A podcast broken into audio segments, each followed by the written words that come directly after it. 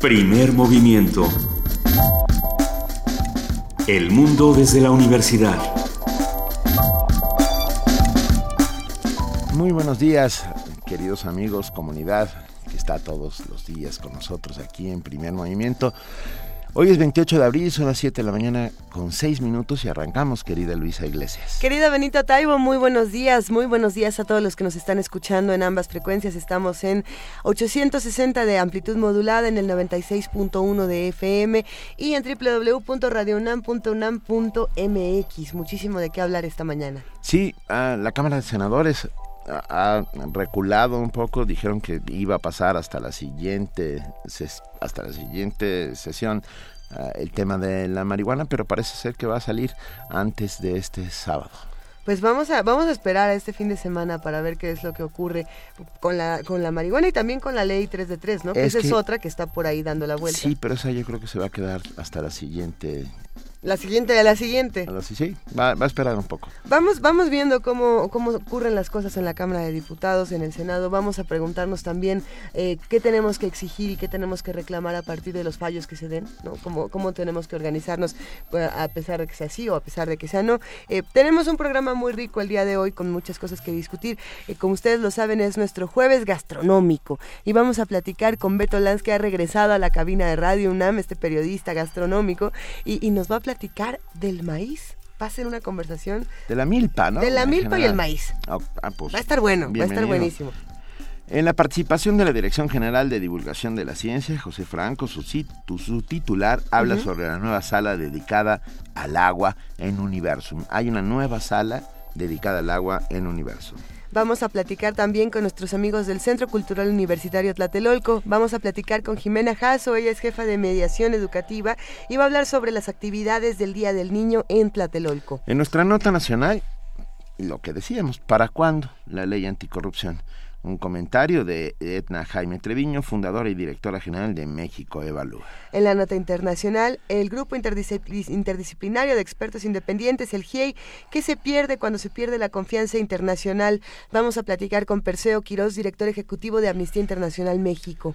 Estarán con nosotros nuestros amigos del Programa Universitario de Estudios de Género, representados esta vez por la doctora Elena López, secretaria académica, que habla sobre la movilización nacional contra las violencias machistas. La poesía necesaria me toca a mí esta mañana. Eh. No sé todavía. Bueno, es que tenía un plan wagneriano en el que iba a ser como poesía musical, pero ya no sé si me... No, ¿por qué no nos hacen una recomendación? Estamos en arroba P Movimiento, en Diagonal Primer Movimiento UNAM y en el teléfono 55 36 43 39. Ya saben que con el hashtag poesía necesaria podemos entrar a todas sus recomendaciones y tenemos mucho más esta mañana. Sí, hoy es jueves de mundos posibles y hoy eh, el doctor Alberto Betancourt nos hablará de TPP, un mundo de secretos y mentiras. Eh, Alberto Betancourt es doctor en Historia, profesor de la Facultad de Filosofía y Letras de la UNAM y coordinador del Observatorio del G20 de la misma facultad. Para cerrar esta mañana vamos a hablar con Luis de la Barreda Solórzano. Él es el director del Programa Universitario de Derechos Humanos y va a hablar sobre la reforma propuesta por el presidente sobre la marihuana. También este tema con el que arrancamos esta mañana. Y bueno, vamos a ver qué es lo que nos dice Luis de la Barreda Solórzano, eh, que ha sido un defensor de todas las iniciativas en favor de la marihuana. Entonces va a ser una conversación eh, muy interesante. Pero por lo pronto, ¿qué les parece si arrancamos? Arrancamos, pues, perdón. Ah, la UNAM trabaja en un medicamento que ayudará a enfermos de Parkinson. La coordinación de innovación y desarrollo de nuestra casa de estudios inició ya el trámite de la patente y los detalles con nuestro compañero Antonio Quijano. El Parkinson es un trastorno neurodegenerativo crónico que con el tiempo se traduce en una incapacidad progresiva por la muerte de neuronas dopaminérgicas a causa del estrés oxidativo e inflamación. En México es la cuarta causa de consulta en instituciones especializadas como el Instituto Nacional de Neurología y Neurocirugía Manuel Velasco Suárez. La investigadora Nay Chavarría Krauser de la Facultad de Medicina de la UNAM estudia las propiedades de la silimarina, un extracto de la planta mediterránea Silibum marianum, que por sus propiedades antioxidantes y antiinflamatorias podría ayudar a combatir los efectos de la enfermedad. Nosotros hemos probado tanto la silimarina como la silibina. Silibina es el compuesto más abundante y se atribuye que es el más activo de la silimarina. Hemos probado los dos, tanto por vía intraperitoneal y por vía oral. Y sabemos que cualquiera de los dos compuestos en una dosis de 100 miligramos por kilogramo de peso en roedores tiene un efecto neuroprotector en el modelo que utilizamos para evaluar en la enfermedad de Parkinson. La científica adscrita al Departamento de Medicina Experimental que comparten la Facultad de Medicina y el Hospital General de México prueba actualmente la dosis que podría funcionar como medicamento en seres humanos. Mientras esto sucede, es de vital importancia obtener un diagnóstico temprano, pues cuando un paciente es detectado ya ha perdido entre 70 y 80% de sus neuronas dopaminérgicas y el daño es irreversible lo idóneo sería poder iniciar el tratamiento lo más pronto posible cuando empieza el proceso degenerativo. No esperarnos a cuando ya está más avanzado porque tal vez ya no hay suficientes neuronas a cuales proteger.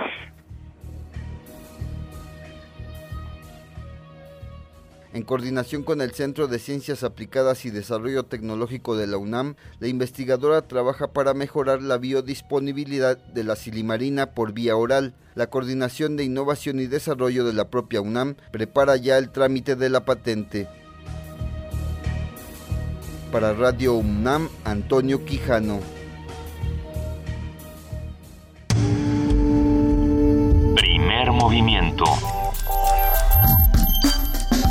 donde la raza habla.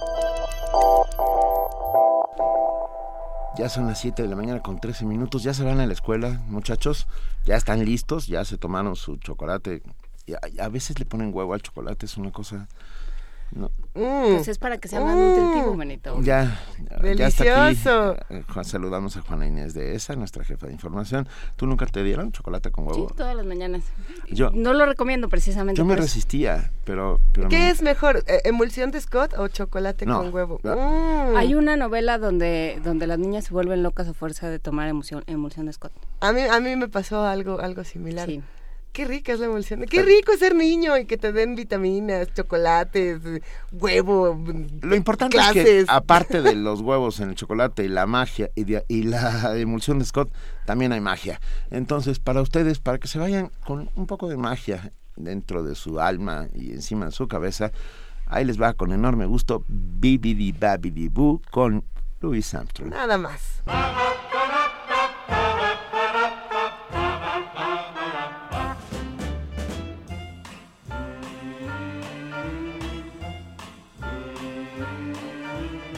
Salakadoola, me checkaboola, bibbidi bobbidi boo.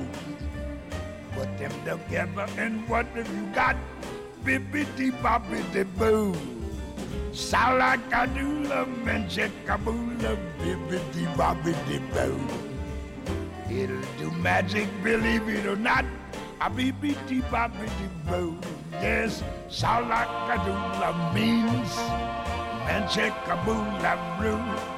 But the thing on the bob that just a job is bibbidi bobbidi boo. It's all I can do, love me, check a boo, love me, bobby boo. Put them together and what have you got? A bibbidi bobbidi boo.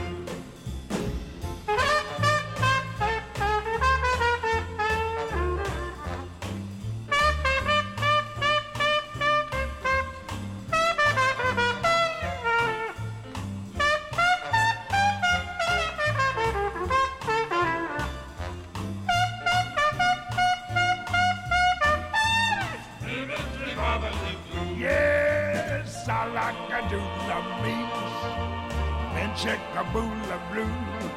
But the thingamabob that doesn't shout, bibbidi bobbidi boo.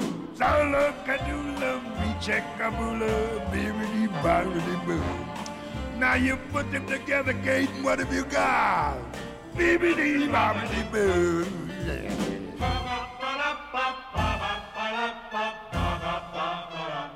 Oh, bibbidi bobbidi boo. bitty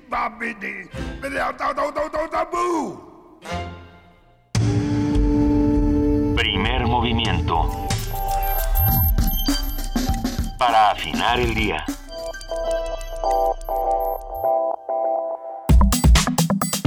Jueves gastronómico.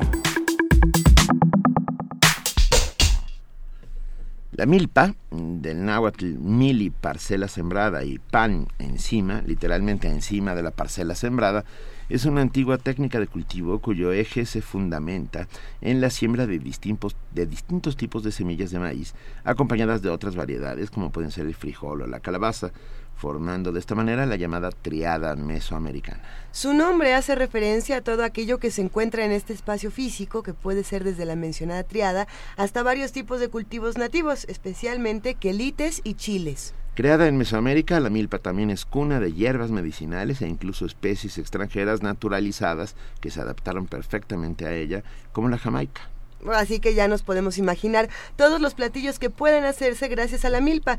Pero para conversar con nosotros sobre las posibilidades gastronómicas, económicas y sociales precisamente de la milpa, esta mañana ha regresado a la cabina de Radio UNAM Beto Lanz, periodista gastronómico, y nos da muchísimo gusto que nos acompañes, Beto, bienvenido. Igualmente, muchísimas gracias, buen día. La milpa, el maíz, ya hasta hablábamos fuera del aire del atole, eh, tenemos muchísimo de por dónde entrarle a este asunto, pero ¿de qué hablamos cuando estamos hablando de la milpa? La milpa básicamente es un sistema empírico a través del cual los pueblos mesoamericanos, por más de dos milenios, tres milenios, han logrado domar o domesticar el cultivo de este cereal, que es el cereal más consumido en el mundo, que es el maíz, eh, base del sustento de la alimentación de los mexicanos y de algunos pueblos centroamericanos. Y la milpa es, como ustedes ya lo decían, es la forma de producir sobre una parcela sistemáticamente, eh, básicamente maíz, pero en conjunción con plantas que también a través de la experiencia empírica se han logrado hermanar con el maíz. Tales son pues la calabaza, que es una planta que arrastra, el frijol, que es una planta que trepa y que se, se apoya en las cañas del maíz, y subsecuentemente viene también una producción de chiles domesticados, de jitomate o tomate con cáscara también, y de algo muy importante que son las plantas eh, conocidas como quelites, de las cuales tenemos más de 250 especies en México y que toda esta serie de, de productos en conjunto pues constituyen no solo la base de la alimentación mexicana, sino es un, un conjunto de elementos de altísimo valor nutricional que son lo que nos ha mantenido vivos y sanos durante siglos. Cuando se habla de milpa, ah, nos referimos a un territorio físico, ¿no? Allá en la milpa, eh, donde están retosando los muchachos, este por ejemplo, ah, suceden cosas impresionantes. Lo acabas de contar, todo eso que hay dentro de una milpa es de verdad una suerte de canasta básica, ¿no? Ahí vas con tu canasta y sacas la comida del día y si junto tienes un corralito para que haya alguna proteína añadida, no necesitas mucho más, ¿o sí? Ah, no, efectivamente.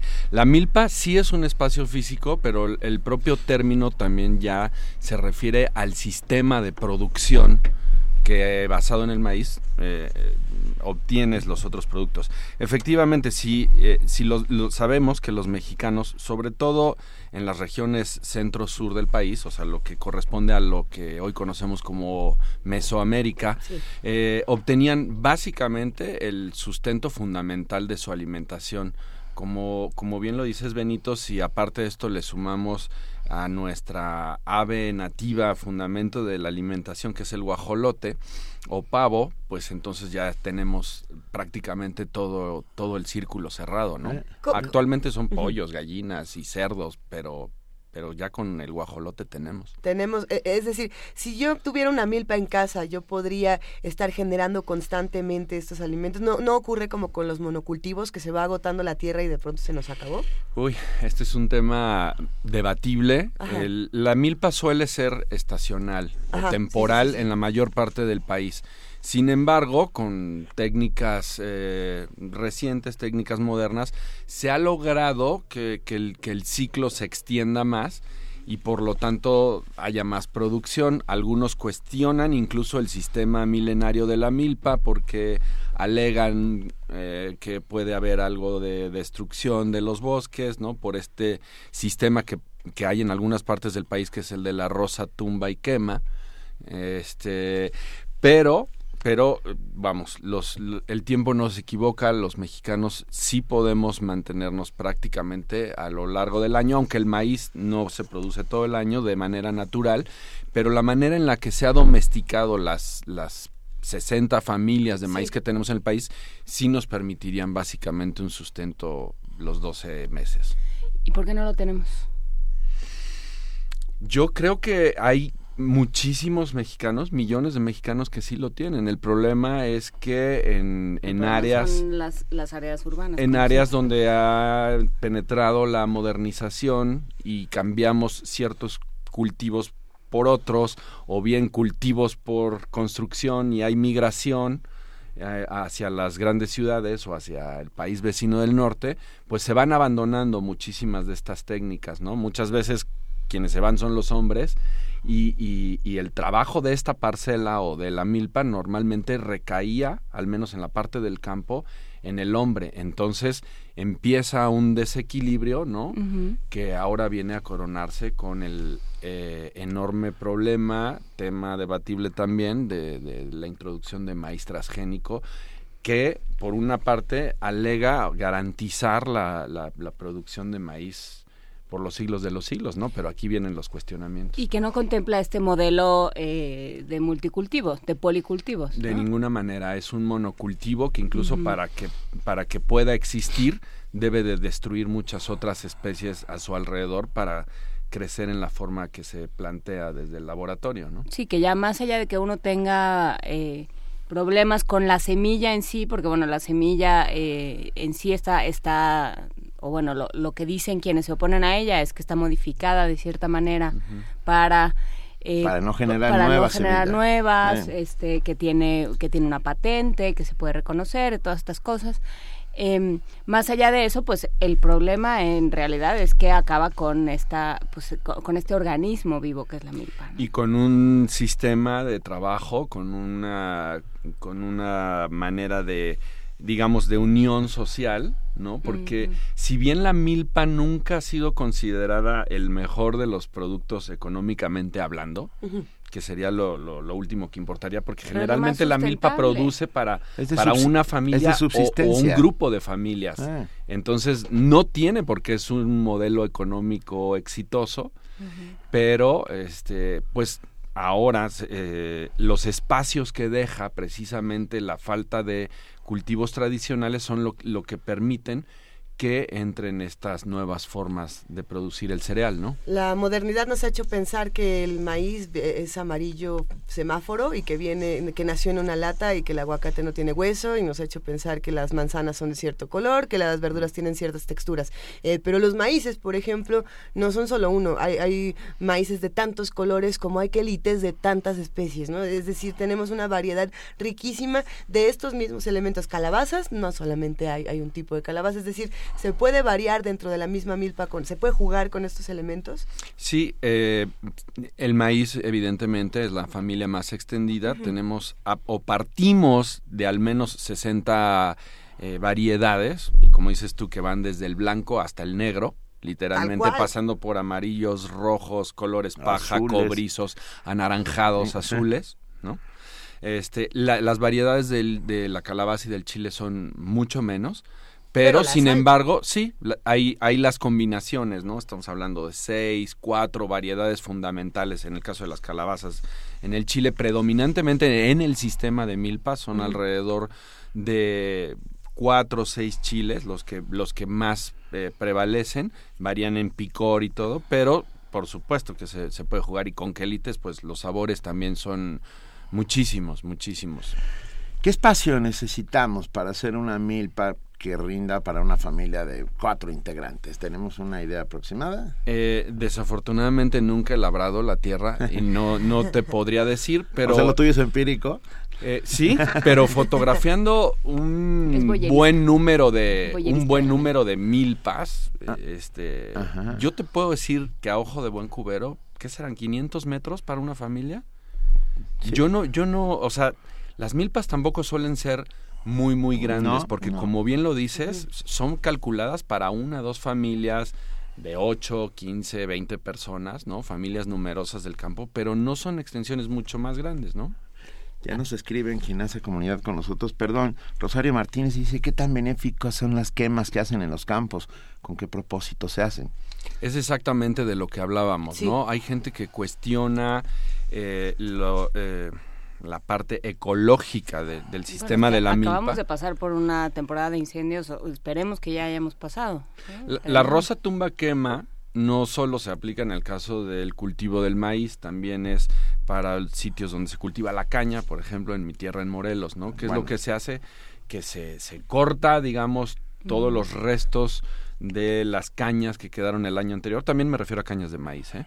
este, se prepara, se quema todo este resto, se prepara la tierra, se vuelve a sembrar y, y es, un, es un ciclo que efectivamente pues sí tiene un impacto en la tierra, en su oxigenación, en su mineralidad si bien la Tierra con este sistema se recupera con cierta rapidez, lo que está dañando directamente es al crecimiento, digamos, de los bosques de manera natural, así sea un bosque de coníferas o un sistema de selva baja caducifolia, o sea, sí hay un impacto definitivamente solamente que habría que, que, analizarlo con mucho más profundidad, porque si no lo estudiamos, lo que estamos dejando es espacios abiertos para que los grandes productores de grano en laboratorio aprovechen y lo critiquen con, con todas las de la ley, ¿no? Más bien hay que estudiar las contras.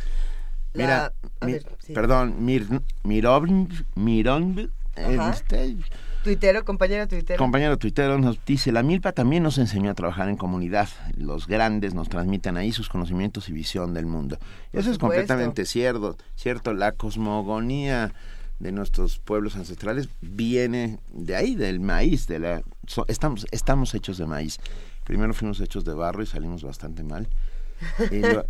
no, según la cosmogonía prehispánica y gracias a, al al maíz, al que el maíz fue eh, domeñado, fue convertido en un aliado, somos hoy quienes somos. Vamos a hablar de... Es que ya me está dando hambre. Eh, justo, justo era lo que yo me quedé pensando. en eso? En, una, en, la ocasión anterior que Beto Lanz nos visitó aquí en la cabina, hablábamos de tacos y de pronto se nos empezó a escurrir la saliva por doquier. Y yo me quedo pensando que la milpa también debe tener platillos que son eh, extremadamente deliciosos. Las combinaciones son muchísimas. ¿Nos puedes dar alguna eh, receta o algún platillo que te guste para ir comentando lo que se puede hacer con una milpa? Fíjense que hace un momento omitimos mencionar, aparte de las calabazas, chiles, quelites, tomate, otro producto que es exclusivo de la milpa, que es el huitlacoche. Entonces, a partir de ahí podríamos hablar de, del armado de platos, ¿no? Eh, ¿Cómo, ¿En qué momento a quién se le ocurrió comerse el huitlacoche? es el mismo que se, se, comió un zapote negro. O una ostra. Imagínate. pues estamos hablando de miles de años de, la probadita, ¿no? El huitlacoche, que es, que es un hongo que crece sobre el maíz, los mexicanos lo, lo conocemos muy bien, no lo comemos mucho, es un producto relativamente caro, pero ahora a través de, de, técnicas eh, se consigue el huitlacoche, digamos, producido en granja, ¿no? En otros países se tira quiero decir, porque está el maíz se enfermó, le salió ese hongo y lo tiran. Así es, pero para nosotros este hay quien lo compara con caviar, ¿no? Entonces, este es que es pues de una delicadeza, el, sabor es de una de, de una delicadeza que no tiene no encuentras en otro lado. Pues es una textura terrosa como todo hongo, son sabores muy minerales pero que combinándolos con cierto tipo de grasas, con la, con la propia masa del maíz, eh, de la cual es difícil separarlo, pues puedes lograr platillos suculentos, ¿no? A, ver, por ejemplo, yo ayer me fui a comer al Convite, el restaurante que está en la Portales, que hablamos con los dueños aquí en Primer Movimiento y, me comí un risotto de huitlacoche. Y era una de las cosas más sabrosas del universo y extraña la combinación, ¿no? Pero ¿qué, combinaciones se pueden hacer? A ver, vamos a suponer que no haya arroz, que tenemos maíz, que tenemos frijol, que tenemos quelites y tenemos huitlacoche. ¿Qué otra, qué otra cosa tenemos en nuestra milpa? Tenemos un eh, pavo que andaba dando la vuelta y tenemos calabaza. ¿Qué, nos podemos preparar con todo eso? ¿Qué, otros platillos hay Fíjate que hace, hace unos días, no sé si ya fueron a un restaurante en la Roma que se llama Yuvan. Fui a, Ellos dicen que son de cocina oaxaqueña, pero sale un poco más allá de la cocina oaxaqueña. Entonces, probé un menú que empezaba con una sopa o un plato eh, de frijoles entonces, para mí un plato de frijoles con su quelite, que puede ser, en muchos de los casos ese pasote, ¿no? Yo no soy el mayor aficionado del pasote. Ya, somos dos. Pero, pero vamos, el, los frijoles combinados con quelites, este, en este caso tenía un poquito de queso cotija. O sea, yo con un buen plato de esos, la verdad es que no necesito comer mucho más, pero... Y una tortilla para que se desdoblen las proteínas. Una tortilla... Ah, bueno, ya estamos hablando ahí de aspectos de, nutrición, ¿no? Que entonces nos tendríamos que regresar a hablar de la nixtamalización, ¿no? Y de, y de qué es la, la nixtamalización. Hace rato que hablabas de que en, esta, en estos tiempos modernos creemos que las mazorcas brotan en los stands del súper. No sabemos bien qué hay entre la milpa y el mercado y después una vez teniendo el maíz, ¿qué hacemos con él para poderlo transformar en masa y después en tortillas, ¿no? Y aquí viene un proceso también milenario que es el de la nixtamalización, ¿no? Un proceso químico, muy benéfico, empírico, sin el cual básicamente no podríamos comer maíz como lo hacemos, ¿no? Es un proceso que a través de agua con cal desdobla precisamente las, las proteínas del maíz, este, suaviza en, términos coloquiales su cascarita y entonces lo podemos comer, digerir y aprovechar los nutrientes de este cereal. Y sobre todo digerir, porque en caso de que no hubiera nixtamalización estaríamos todos hinchados como como cerdos como como gorrinos oye a ver pero íbamos en el en el menú. Ah, perdón, bueno. Perdón, es que yo lo, no, íbamos en el en la en el plato de frijoles. bueno, y luego eh, nos desviamos un poquito, perdón. En les estaba hablando nada más de este menú, pero bueno, es un ejemplo. De la, la mitad del país come maíz de manera cotidiana, a veces hasta tres veces al día, ¿no? En este caso me comí eh, bueno, nos sirvió un pescado también que venía con, con algunos eh, eh, granitos de maíz morado, pero es que no quiero ser tan egoísta de hablar de un solo menú. Yo creo que lo que deberíamos de, decir son las infinitas posibilidades de combinaciones. Desde, desde la, el almuerzo de mediodía, yo me acuerdo de niño cuando a veces me tocaba ir a la tortillería desde el taco con sal. Una tortilla con sal. Hasta, y ahí, ahí viene el gusto de cada quien, si le agregas chilitos, si le agregas los propios quelites, ¿no? Que cuáles son los más comunes. Aguacate. Pues a las verdolagas les entramos con todo, ¿no? Sí. Este, Siempre y cuando vengan con cerdo. Un cerdo en una salsa de verdolagas con tomate verde, que precisamente también es otro producto para mí el más rico de la milpa. ¿Es al que te refieres como tomate con cáscara? Sí. Ah. Sí, es que pues, recibe varios nombres, ¿no? Tomatillo. Y, y es, la semana pasada que estaba en Hermosillo y que hablaba de jitomate y jitomate y luego el tomate, no es que aquí el tomate verde es tomatillo, es una serie de, de confusiones porque pues eso es otra, ¿no? Tenemos que saber que, que la otra mitad del país no está acostumbrado a la a la milpa, ¿no? O sea, no, no les es algo común. ¿En, dónde, ¿En dónde sí la milpa? Desde luego en el centro, pero ¿dónde más? En el sur, evidentemente.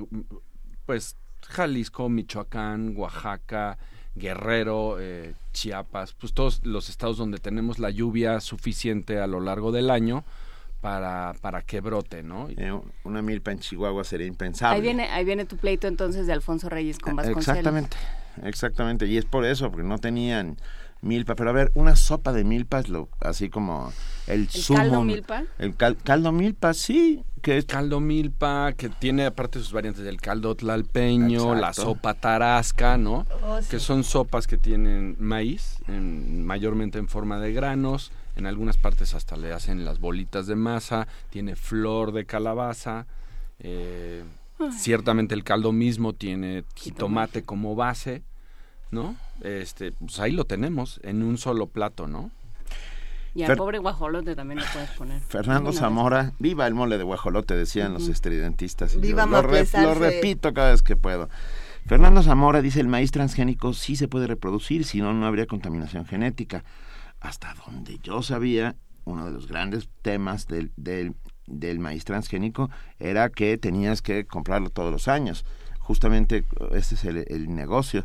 Vamos Cuando- a averiguar más. Fernando, probablemente- gracias. Y que el campesino tiene que hipotecar lo que tiene para poder pagar el crédito y para poder sembrar al año siguiente. Y al- es un, es un Sí. círculo vicioso. ¿no? Eh, Probablemente se refiere a contaminación genética cuando estamos hablando de, de todas las sustancias que se le pone al maíz transgénico, entre ellos pesticidas que hacen que este maíz no tenga eh, ciertas plagas y que al otro maíz le vengan encima todas estas plagas y que sus procesos reproductivos se vean alterados de maneras tremendas, ¿no? Eso lo podríamos platicar en otra ocasión que Con se... alguien que- Sí, bueno, la- lo que le pasa a, a las plantas que están alrededor de los monocultivos. Pero pensando en una milpa y pensando en lo que se puede hacer con una milpa, todas las posibilidades, eh, también me quedo pensando en la parte ritual que hablábamos hace un momento eh, con, con Benito, donde decíamos, bueno, sí hay una, una manera de ver el mundo y también hay un ritual moderno alrededor de la milpa, ¿no? Eh, eh, el que no sabe hacer taquito de tortilla, no, no sabe comer... eh, eh, Punto, ¿no? Pues si no puedes ¿así? hacer el taquito y acabo de hacer el movimiento Y además, oficial perdón, taquito, pero- saber cuál es el frente y cuál es la vuelta, o, o el en vez. Eh, ¿Eh? son, El son cosas anverso y el fundamentales. reverso. Pero es que aquí vamos a una conversación que estábamos teniendo fuera del aire, que era qué haces con las tortillas, o sea, que no todas las tortillas son iguales. Y No que lo son, No lo son, ¿no? Dis- discutíamos pero esta- todas son potencialmente taquito. Pero es complicado taquito. porque requiere una flexibilidad del material que no lo tienen todos. O sea, estas, digo, por supuesto, estas que compra uno en el súper, pues claro que no. ¿No? Y mucho menos si ya están refrigeradas y es una cosa horrible. No de todas las variedades del, del maíz se hacen tortillas. ¿no? Re- Recordemos que hay maíz, por ejemplo, que sirve eh, eh, ex profeso para hacer palomitas, por ejemplo. Hay maíces que son ideales para la harina. Por ejemplo, ¿todos los maíces generan huitlacoche? Mm, no que yo lo sepa. No es que yo una lo sepa. gran por- pregunta, pero qué cosa más extraña. Yo creo que solo de un tipo de maíz, de un Quizás maíz de- de uno, dos, o blanco. ¿Y qué del blanco, del cacahuacintle, Del blanco, ¿no? ¿no? Ah, sí, porque en mi refri se dan muchas cosas. Hongos, por ejemplo. Seres, microorganismos y no, macroorganismos. no comas microorganismos. de tu Nada más lo- los quiero dejar una estadística para que vean Por de favor, qué manera el maíz está en nuestras vidas. Eh, México produce 22 millones de toneladas de maíz dulce al año.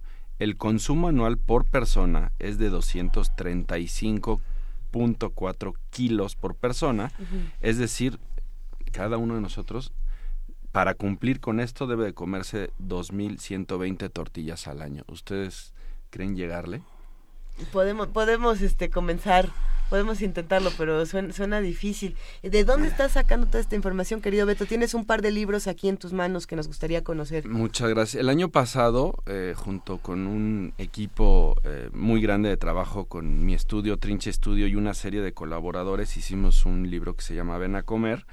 Y específicamente en el tema de- del maíz nos ayudó muchísimo Alicia Gironella, que es una súper, súper experta investigadora eh, en muchos temas gastronómicos, pero en este caso nos colaboró con la parte de- del maíz, ¿no? Así como en la parte de transformación de algunos de nuestros productos nos ayudó el chef Jorge Vallejo, este y ahora estoy trabajando, se los digo nada más como por, por quien quiera acercarse a la milpa. En esta Ciudad de México decimos, uch, ¿cuándo voy a ir a ver una milpa o no? Me tengo que salir de la ciudad. Ah, Xochimilco no, no es necesario ir más lejos. Xochimilco y Milpalta. ¿Eh? tienen, bueno, Pues el nombre de la delegación, nombre, ¿no? Siguen produciendo maíz de manera tradicional con el sistema de la milpa y actualmente estamos ayudando, a- estamos colaborando en un programa de desarrollo de turismo gastronómico o agroturismo que se llama La Ruta de la Milpa, dirigido por, por el chef Jorge Córcega. ¿En qué consiste el agroturismo? Del... La ¿Cómo? ruta de la El milpa. El, agroturismo o turismo gastronómico, pues fundamentalmente, en, en este caso concreto, la intención es que la gente regrese a Milpalta. Él me contaba que hace 20, 30 años, los sábados y domingos era imposible encontrar lugar en uno de sus restaurantes o en un estacionamiento, porque la gente iba a comer a Milpalta, ¿no? Ya sea el mole, que es uno de sus productos más eh, tradicionales, a comer pulque, nopales, en este caso, y todos los productos del maíz que te puedas imaginar. Actualmente lo que estamos intentando es que la gente regrese a Milpalta y se organizan visitas guiadas en las cuales se les lleva, si es temporada, por ejemplo, a conocer una milpa, a recorrer una milpa, a ver sus productos. Cuando no hay maíz, se les invita a visitar, por ejemplo, una nopalera, que, que es otro sistema mexicano Así es. maravilloso, que ese sí produce todo el año, todo el año. Es- Pues hay nopalera, hay producción apícola de, de miel de forma natural, se les llevan a las, a las fábricas de mole para que la gente vea cómo se produce el mole, si hay pulque, pues se les lleva a conocer el pulque, si es temporada de lluvias, se puede ir con un honguero a recoger hongos del bosque, en fin, se está tratando de dar a conocer esta parte rural de una de las ciudades más grandes del mundo, ¿no? A través de la milpa. A ver, ya nos aclararon entre Ángel Custodio y Fernando Zamora que sí, que el maíz transgénico, lo que hay que hacer es renovar sus licencias de uso. O sea, y generan contaminación genética ambiental. Claro, el primer por- caso se dio en Brasil. Porque justamente tienen, o sea, sí, sí puede trascender generaciones, pero llega un señorcito y te dice, sí, ¿cómo no? ¿Quiere el maíz otro añito? Cáigase. Este, este es mío. Es como Ah, una ok. renta, ¿no? Ajá. Y luego México Gráfico, que siempre está aquí con nosotros haciendo comunidad, nos dice, un platillo delicioso es costra de cerdo en salsa esmeralda y buen top de maíz. O sea, chicharrón, Chicharrón en tacos, salsa claro, verde. tacos de chicharrón en salsa verde. ¿Cómo nos encanta luego hacerle al... Ay, no, ¿Al no. tú? Al lo que pensé. O Al sea, loco. sí, ah, la comida tradicional mexicana es en sí misma patrimonio cultural intangible, y no, totalmente tangible de, de la humanidad. ah, y hay que regresar a, a esos sitios, justo lo que estás diciendo, ir a Milpa Alta a comer ahí con las mayoras, la señora que hace las tortillas a mano. No lo sé, estoy eh, propugnando por la- el regreso a nuestros orígenes. es Por la vieja, ya no la nouvelle cuisine, sino la ancienne cuisine. ex- La ancienne cuisine es la cuisine para siempre, siempre. o sea, es la buena. La es la, sopita de nopales. Yo tenía un amigo chef que es eh, el gran jefe del Hotel Ampurdá en, en Cataluña que decía el paisaje tiene que estar en el plato. O sea, cuando empiezas a hacer cosas extrañas y no sabes lo que tienes frente a ti, ah, deja de tener como gracia, por lo menos, por lo menos para mí. Yo estoy completamente de acuerdo. Y, y ahorita que, que- que me preguntaron cuáles son los platos de la milpa, bueno, eh, evidentemente todos con otros elementos que ayudan a, a- a transformar y para no hacerle mucho al loco, como dices tú, mencionemos tamales en todas sus variedades eh, infinitas, ¿no? Las enchiladas, en el caso de Michoacán, las corundas, las tostadas, las quesadillas, chalupas, chilapitas, panuchos, pozole blanco, Ay, no. rojo, verde, atole, champurrado, chile atole, tejate, ahora que hablábamos de las bebidas de El maíz, tejate. pozol, tascalate, El tascalate La- es delicioso, el- pero me el te- emocionando. el tejuino en la zona de Jalisco y Nayarit. Y el tejuino puede eh, fermentarse y, y- y acabar siendo bebida alcohólica. mínimamente alcohólica, Sí. pero sí, se lo toman helado en las calles, en los carritos. Yo estuve en fil. Tepic hace un, Afuera, hace un par afuera de la fil. En Tepic, Y- Sí, en- igual que en Guadalajara encuentras los carritos de- del, del tejuino, ¿no? Para, para quitarte la sed. O sea que esto en lugar de ser por el camino de Swan es por la ruta de la milpa. que Es una Exactamente. cosa así. Otra vez la burra al maíz y los burritos a los elotes. Qué bonito. Tienes que volver, ¿no? Para seguir hablando con nosotros. Con todo gusto. ¿Dónde te encontramos? ¿Dónde podemos leerte? ¿Cómo podemos saber más de ti? en Twitter e Instagram, arroba betolans.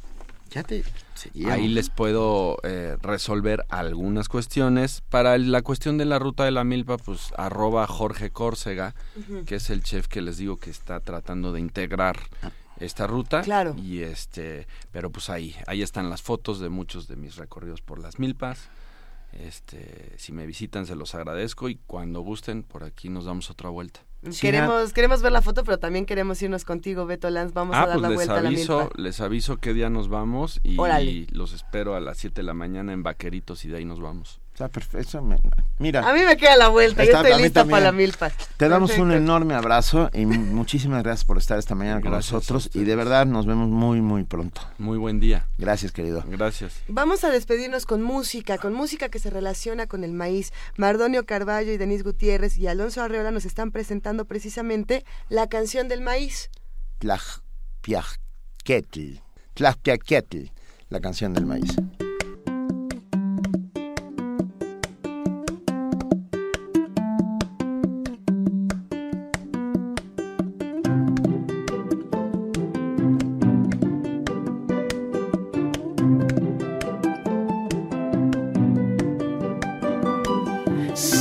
Sintli, sintli, mesli, oquichpil, sintli, sintli, tonal, tlaxcalchipahuac, pampil, tliltzin, mosentilian,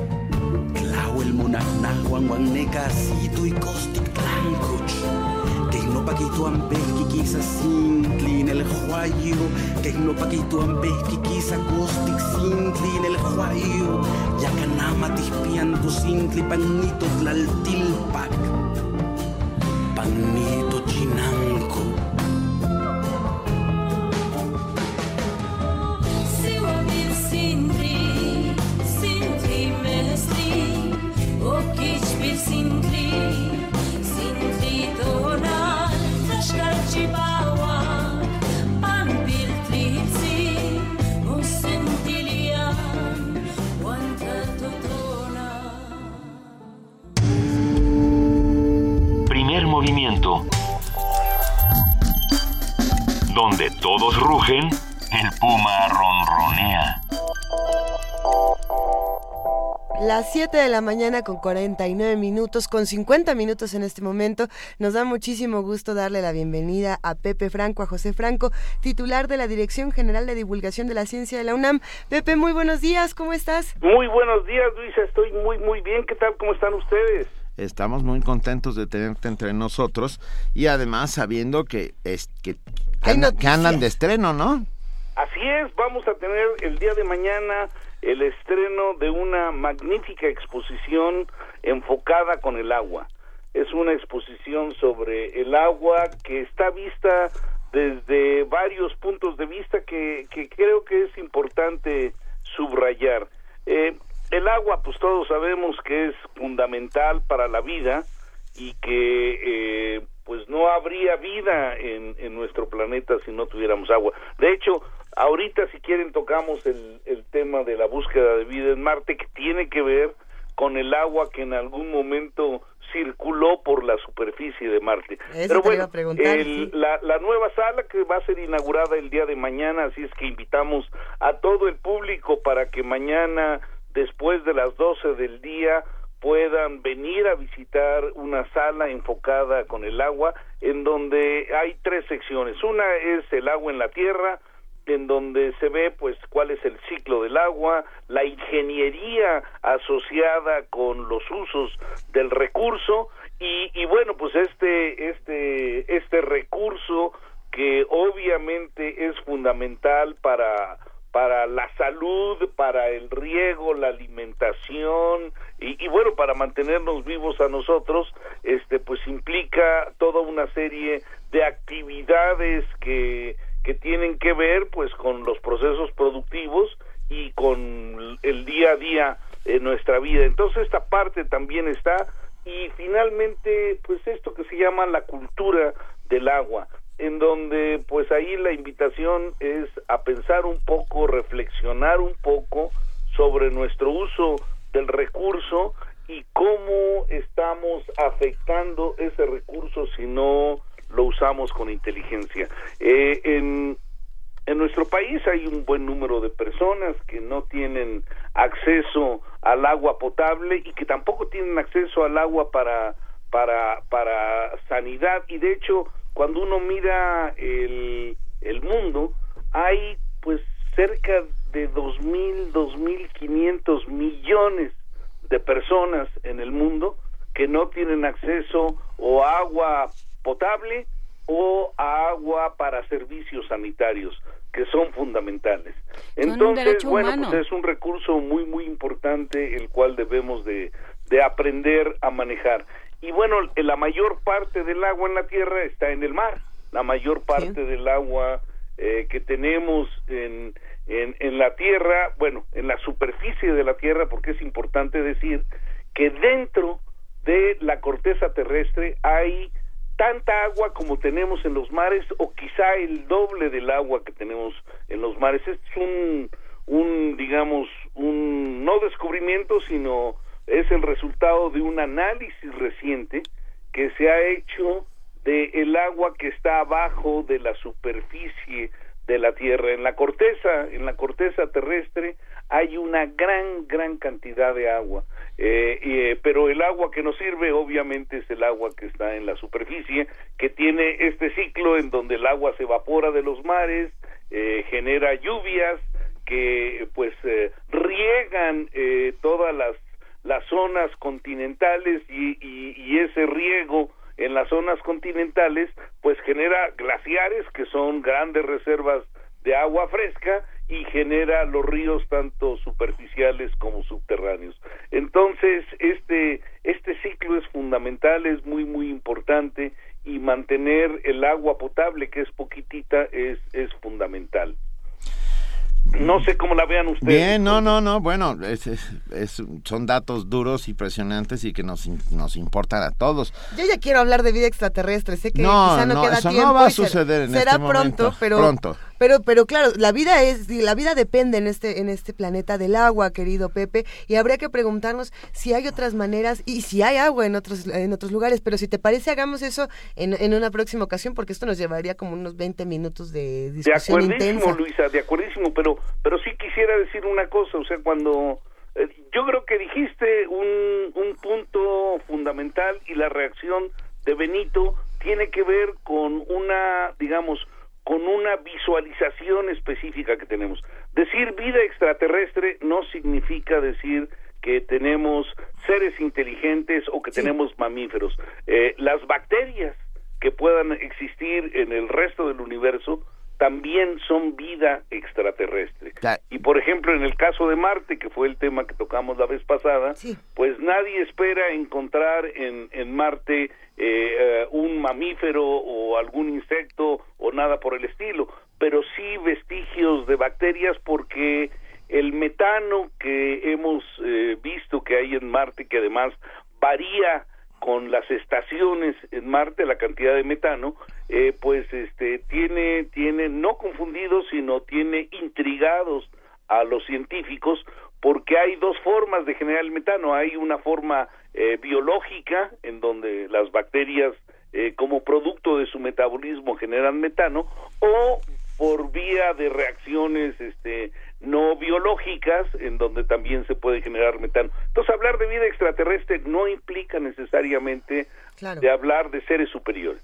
No, y mira, qué bueno que hiciste esta precisión. Hablemos, hablemos de ello pronto. Por lo pronto, mañana en el Universum, una sala dedicada al agua. Es así. ¿Y ah, desde qué hora, eh? Así, bueno, eh, vamos a tener la inauguración eh, de 11 a 12, o sea que la sala se abre a partir de las 12 para que todo el público pueda pueda visitarla. Yo creo que, que se van a sorprender porque tiene cosas muy muy bonitas, tiene un videomapping espectacular en la entrada y luego termina con una reflexión, con una eh, con un espejo de agua ahí que, que, que, que es muy padre, es muy lúdico, lo van a disfrutar, están cordialmente invitados, no solamente los universitarios, todos los mexicanos con sus familias están invitados a venir a la sala del agua. Vamos a Universo.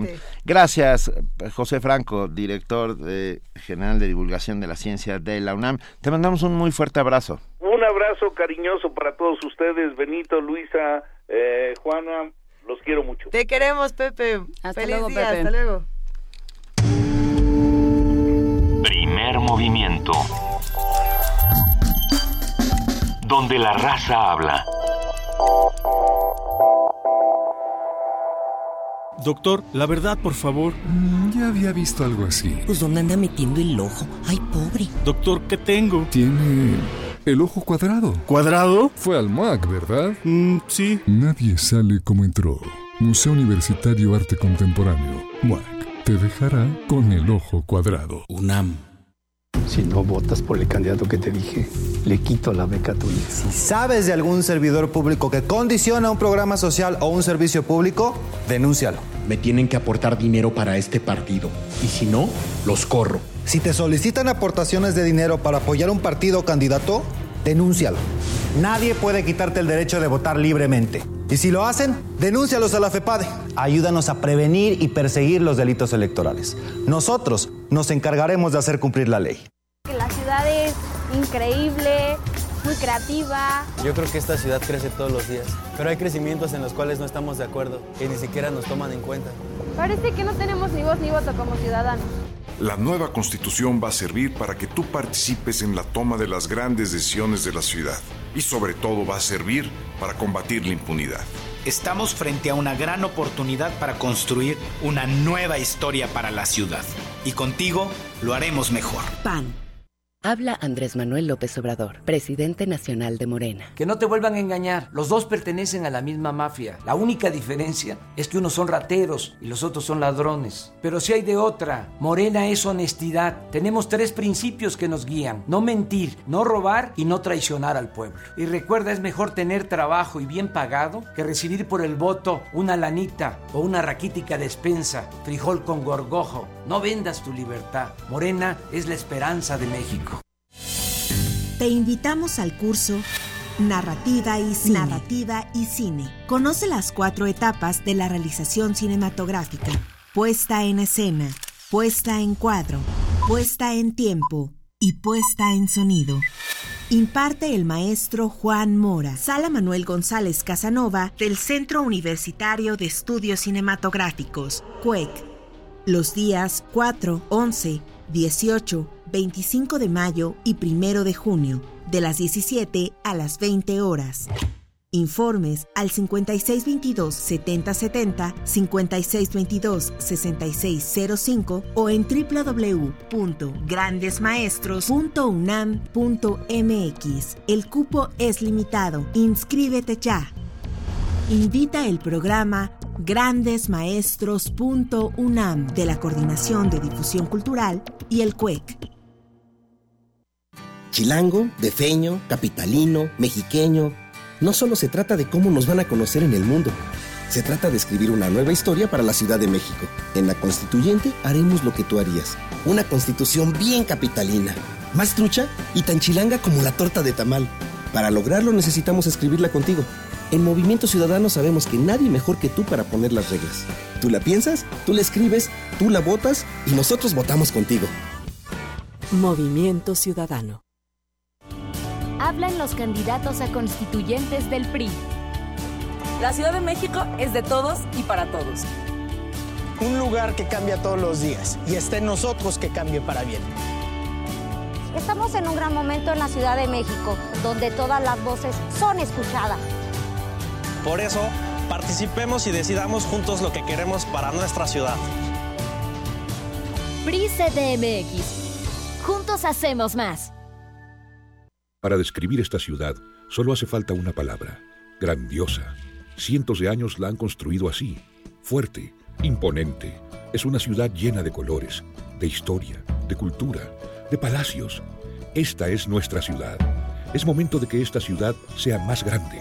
La primera constitución de la Ciudad de México se escribe mejor si tú eres parte de ella. Vota este 5 de junio y habla por tu ciudad. Instituto Nacional Electoral e Instituto Electoral del Distrito Federal. El contenido hemerográfico de la universidad en un clic. Nuevo portal de revistas UNAM. Consulta de manera gratuita más de 37.000 artículos. Ponemos a tu disposición un catálogo de publicaciones de ciencia, cultura, tecnología y más. Encuéntralo en www.revistas.unam.mx. Dirección de Publicaciones y Fomento Editorial de la UNAM.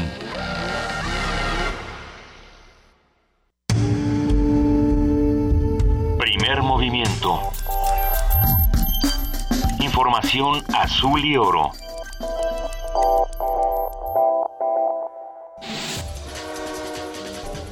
Corte informativo Daniel Barrera Pérez, director general del programa de vinculación con los egresados del UNAM, informó que han otorgado 6.300 becas a alumnos que han cumplido con los créditos de licenciatura y han demostrado excelencia académica en su desempeño. En los últimos años han sido más frecuentes las patologías por factores psicosociales que alteran la salud y originan la ausencia de trabajadores en su centro laboral, explicó María del Pilar Paz Román, investigadora de la Facultad de Medicina. Señaló que la fatiga, el estrés crónico, así como el acoso laboral son padecimientos más habituales. UNICEF México y el Consejo Nacional para la Evaluación de la Política de Desarrollo Social presentaron el estudio Pobreza y Derechos Sociales en Niñas, Niños y Adolescentes 2014, en el que destacó que el 53.9% de los menores de edad vivían en condiciones de pobreza. Habla Isabel Crowley, representante de UNICEF México. En 2014, y a pesar de los avances y esfuerzos realizados en México, aún tenemos 21,4 millones de niños que estaban en situación de pobreza. Lo que estamos hablando realmente es uno de cada dos niños aún están en situación de pobreza en México y 4.6 millones viven en pobreza extrema. Integrantes de la comunidad cultural de Acapulco marcharon para exigir el espacio público, esto luego de los últimos hechos de violencia registrados en el puerto. La organización no gubernamental Freedom House calificó a México como país no libre en materia de libertad de expresión y uno de los lugares más peligrosos del mundo para los periodistas. En su reciente informe, la organización ubicó al país en la misma categoría que Venezuela, Ecuador, Honduras y Cuba. Martín Gutiérrez Lacayo, coordinador ejecutivo de la Comisión Ambiental de la Megalópolis, aseguró que las medidas emergentes del hoy no circula son temporales y podrían levantarse antes del 30 de junio. Agustín Basabe, presidente nacional del PRD, afirmó que aliarse con Acción Nacional rumbo a la elección presidencial de 2018 será imposible con un panista o un perredista como candidato. En entrevista con el Universal, aseguró que un candidato externo es la única vía.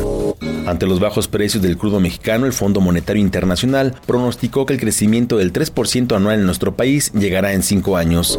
El Banco Mundial informó que el precio internacional de petróleo podría promediar 41 dólares por barril este año. La estimación supera en 4 dólares la proyección anual. Ante las medidas de ahorro de energía eléctrica implementadas en Venezuela, el gobierno de Nicolás Maduro decretó los días miércoles, jueves y viernes como no laborables para el sector público. Habla Aristóbulo Isturiz, vicepresidente del país sudamericano. Miércoles, jueves y viernes no se elaborará en el sector público, a excepción de aquellas tareas que son fundamentales y que son necesarias. Igualmente los días viernes serán no laborables para los planteles educativos de los niveles inicial, del nivel medio y del nivel básico. Hasta aquí el reporte, en una hora más información. Primer movimiento. Donde todos rugen, el puma ronronea.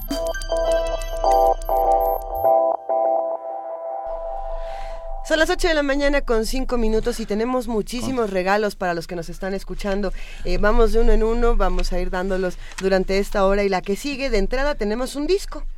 Pero no tenemos uno, tenemos, ocho. Tenemos ocho discos. ¿Ocho discos? Eso Así es. es. Va, a ver, muchas gracias a Consecuencias Publicitarias que nos han mandado este maravilloso disco Armando Sayas, 10 compositores mexicanos siglos XIX y XX, con la Sinfónica del IPN. Es un disco doble. Wow. Es un disco doble. 10 compositores mexicanos siglos XIX y XX es una grabación de música clásica mexicana realizado bajo la iniciativa del maestro Armando Sayas, dirigiendo la orquesta del Instituto Politécnico Nacional. De verdad, mil gracias. Tenemos ocho. ¿Cómo ¿Qué los damos? ¿Qué les parece si damos? A ver, ahí les va. A ver. Vamos a dar por Twitter y por Facebook. Y también vamos a dar por, ¿Por teléfono? ¿O todos Tres se van por, Twitter? No, todos, a ver. Vaya nos hace cara de que no entendimos cómo, No, cómo y no los solo eso. Yo No, puedo ir diciendo a los compositores, si quieren, en lo que ustedes organizan. Está Joaquín Beristain, Raúl Cosío, Leonardo Coral, Ulises. Gómez Pinzón, Mario Curialdana, Jaime Ruiz Lovera, Salvador Contreras, Enrique Santos, Sergio Eckstein y Leonardo Velázquez. Estos son los compositores mexicanos del siglo XIX y XX que interpretan la. Sinfónica del Instituto Politécnico Nacional y eh, que dirigió a Armando Sayas. Ya nos dieron en la mano. Ya, todos por Twitter. Ocho por Twitter. A los ocho primeros que nos manden el hashtag. Quiero qui- Sayas. Quiero Sayas con Z, Y. Porque si Se no. vale bueno, Bueno, si Sayas. lo mandan con doble L también se los vamos a dar, digo, tampoco. Porque si quieren Sayas con ese, entonces nos remontamos al siglo de oro y no. Pero, Quiero- pero- Quiero Sayas y su nombre completo. Esto es muy importante porque si no, Ya ven cómo nos traen. ya ven. Y ya ven ustedes cómo nos traen. no y un asterisco. Tenemos un segundo regalo para todos los que nos están escuchando. Ya que estamos dando por Twitter estos discos, también vamos a dar de regalos para los que nos están escuchando y nos van a llamar por teléfono al 55 36 43 39. Va de nuevo, 55 36 43 39. Vamos a regalar seis libros. Estos se llaman Estado, Iglesia Católica y Anticlericalismo en México, de Nora Pérez Rayón. Y bueno, esto eh, nos, nos da muchísimo gusto regalar estos libros porque son de un sello editorial llamado Almaqui Editores que nos está enviando nuestro querido Radio Escucha Valentín Almaraz Moreno. Él desde 2011 se embarca en esta aventura editorial y fundó su propio sello que es nada más y nada menos que Almaqui Hay que Editores. ser valiente, ¿eh? Hay que ser valiente. No es fácil. No, hombre. Nada fácil armar el propio sello editorial. Un gran abrazo para Valentín y para todos los que están dentro de este libro, Estado, Iglesia Católica y Anticlericalismo en México. Estos se van al 55 36 43 39 y nosotros seguimos aquí en primer movimiento. Primer movimiento. La vida en otro sentido. Déjenme les platico, mientras estamos aquí en la cabina, que me metí a la cuenta de Twitter del Centro Cultural Universitario Tlatelolco y de pronto me llamó muchísimo la atención ver esta foto en Instagram que decía zona de juegos. No, y, y me quedo pensando que se acerca el Día del Niño y se acercan muchísimas actividades dentro de toda la UNAM, dentro de nuestra querida universidad. Y Tlatelolco no se queda atrás con esta oferta cultural. Por eso, esta mañana vamos a platicar con Jimena Jasso, jefa de mediación educativa. En un momento más, ¿ya estás por ahí. Jimena? Hola, sí, claro, muy buenos días. Muy buenos días, qué gusto platicar contigo. Cuéntanos, por favor, eh, hay muchas actividades para el Día del Niño en Tlatelolco.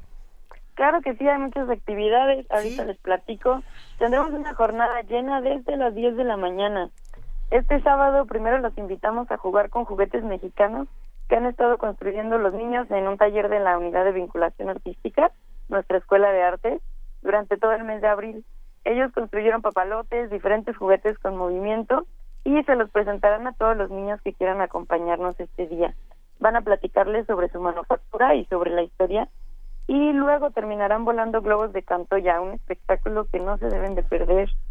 También tendremos la inauguración de una exposición con la que culmina un proyecto que comenzamos en el mes de enero. Nosotros siempre nos hemos preocupado por proponer nuevas formas de conocer Tlatelolco, sus alrededores, su historia y su gente, invitándolos a visitar nuestros museos y el barrio con una mirada activa y un ánimo explorador. Sabemos que Tlatelolco, además de ser un pasado con mucha historia, es un presente muy vivo. Y en este presente vivo los jóvenes y los niños son parte fundamental de la identidad. Claro. Al principio del año hicimos un taller en colaboración con Fundación GIN y en este taller jóvenes de 12 a 16 años fotografiaron Tlatelolco. Actualmente parece que todos fotografiamos, muchos de nosotros tenemos la posibilidad de generar imágenes de nuestro entorno. Sin embargo, lo que buscaba este curso es explorar esta herramienta que ahora está al alcance de todos, pero aprovecharla como un recurso para transmitir un modo de ver. Los jóvenes eh, conocieron herramientas teóricas para construir imágenes y para usar diferentes tipos de cámaras, pero también salieron a caminar y recorrer Tlatelolco para buscar aquello que querían retratar. Y en esta práctica buscar también cómo retratarlo y preguntarse qué queremos decir con lo que nosotros fotografiamos. El resultado de este taller es una exposición llamada Tlatelolco en Foco. Son 21 imágenes que reflejan la forma en que estos 21 jóvenes de 12 a 16 años miran Tlatelolco sus espacios y su gente. La exposición muestra por un lado el estar de las paredes, los corredores y las calles que pueden ser transitables, la mirada curiosa que mira desde el suelo para observar esta perspectiva o voltea completamente al cielo para encontrar una de esas águilas que ahora habitan estos cielos de Tlatelolco. La exposición no deja de lado a los habitantes. En ella también podemos encontrar desde el anciano que recorre lentamente la Plaza de las Tres Culturas hasta los niños que juegan en el Parque de Santiago. Y detrás de estas imágenes podemos encontrar a una nueva generación de habitantes de la ciudad que se relaciona con una propuesta habitacional de hace más de 50 años, pero que la actualiza con su mirada. La inauguración será este sábado a la una de la tarde y también la podrán visitar durante todo el mes de mayo. Este Día del Niño también tendremos, eh, y también durante todos los sábados de mayo, vamos a invitar a los niños a recorrer el barrio junto con nosotros. Esta actividad se llama Construyendo Ciudad y en ella los niños analizarán los espacios que habitan y lo que forma una ciudad. Donde vivimos necesitamos espacios donde besan comida, lugares para la salud, escuelas, pero también espacios para convivir con otros, donde sentirnos seguros y felices. La unidad habitacional que antes eh, era llamada la ciudad Tlatelolco es un proyecto que contiene muchos espacios que deberían de ser revalorados.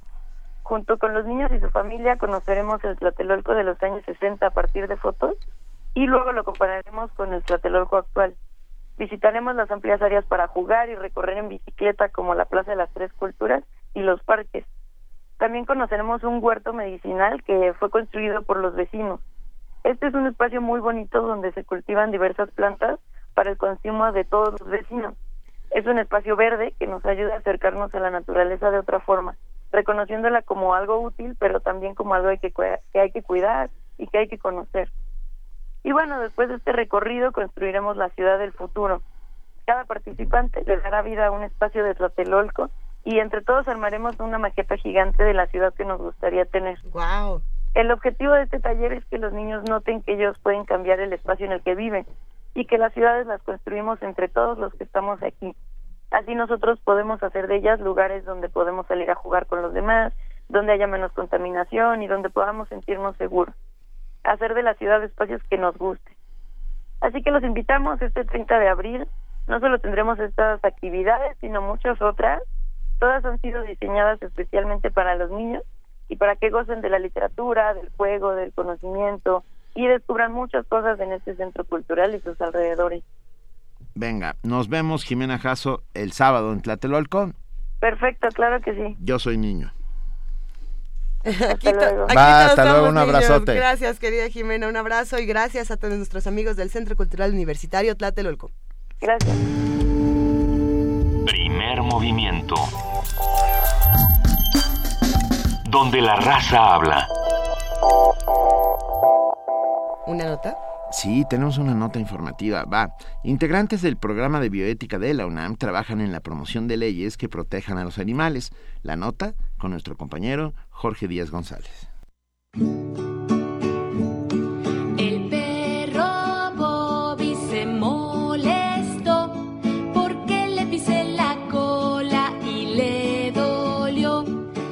Los animales domésticos piensan y sienten de una manera distinta al ser humano. Se trata de algo benéfico porque de lo contrario podría haber más violencia, discriminación y hasta guerras. Académicos del programa de bioética de la UNAM coincidieron en la promoción de leyes más estrictas en defensa de los animales y hasta plantearon la creación de un ombudsman de los animales. El doctor Jorge Linares, coordinador del programa, dijo a Radio UNAM que se trabaja en ello en un grupo interdisciplinario. Bueno, hemos estado trabajando en el, en el grupo interdisciplinario o multidisciplinario en estos temas, en una discusión teórica que todavía tiene que avanzar más. Existen propuestas, algunas muy concretas, pero no todavía no tenemos, digamos, eh, la posibilidad de, proponer una iniciativa específica, pero sin duda ya ha habido iniciativas, eh, al menos en la Ciudad de México, de una ley de bienestar animal y el grupo de veterinarios que trabaja en el programa universitario de bioética ha contribuido a esas, a, esas propuestas de ley que mejoran el cuidado y y la prevención del maltrato de animales domésticos y de producción. Sin embargo, dice el experto, hay resistencias de algunos grupos sociales que impiden avanzar en nuevas leyes. Hay, muchos intereses que se contraponen, los de la industria, los de la industria del entretenimiento y también pues los, los, los concepciones y a veces prejuicios eh, de mucha gente que incluso ven como un tema no muy serio esto de, de avanzar en los derechos de los animales.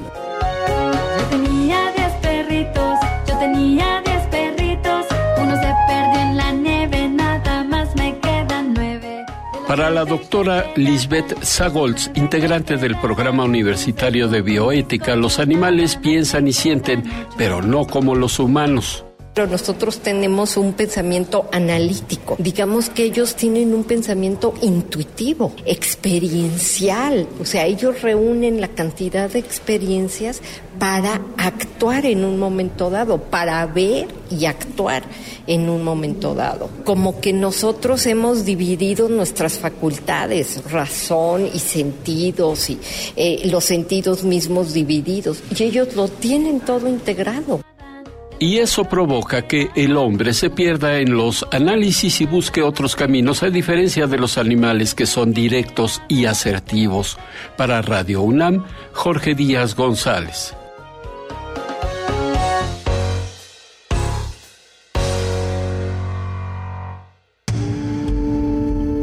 Primer movimiento.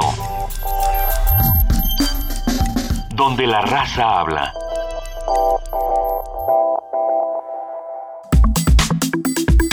Nota Nacional.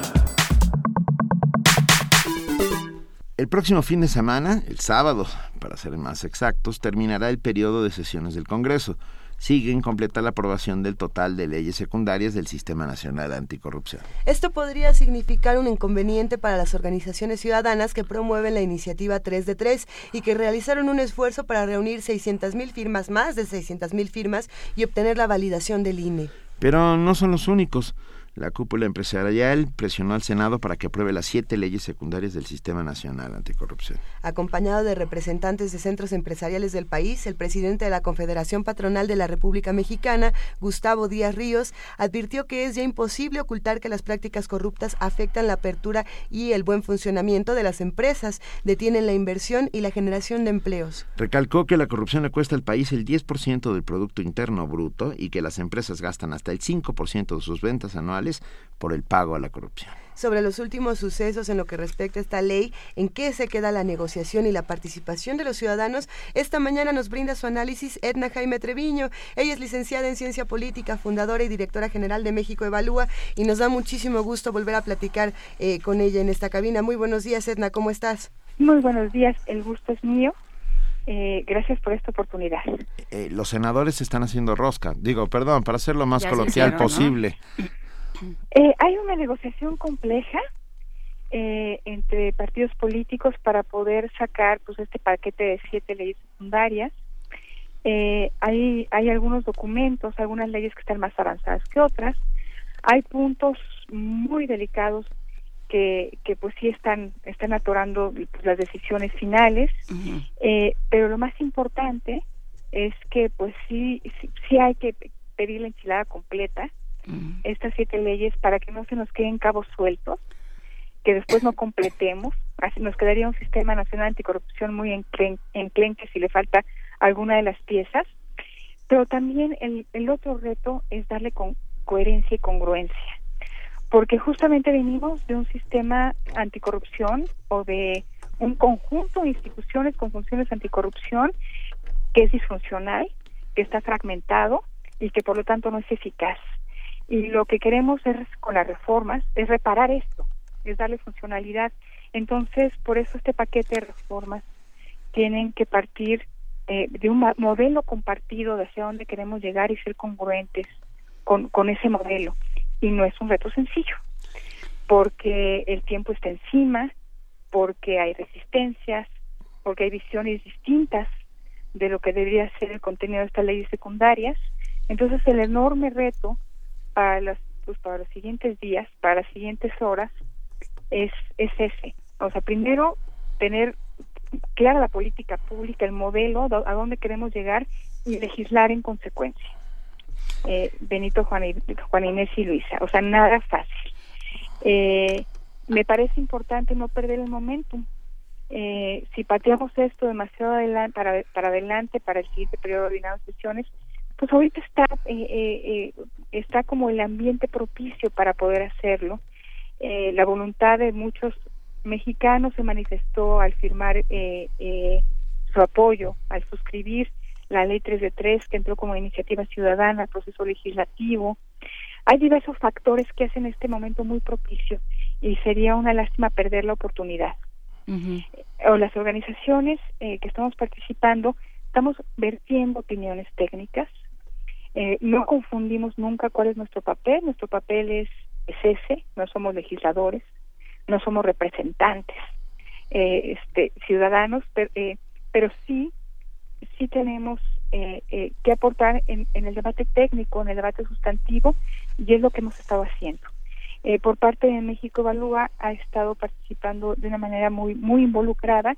Marco Fernández, ustedes han tenido oportunidad de entrevistarlo y, y, la última noticia que tuve es que hasta anoche, ya muy tarde, seguían en, en estos procesos deliberativos ofreciendo puntos de vista para fortalecer lo que sea la propuesta final de estos siete documentos.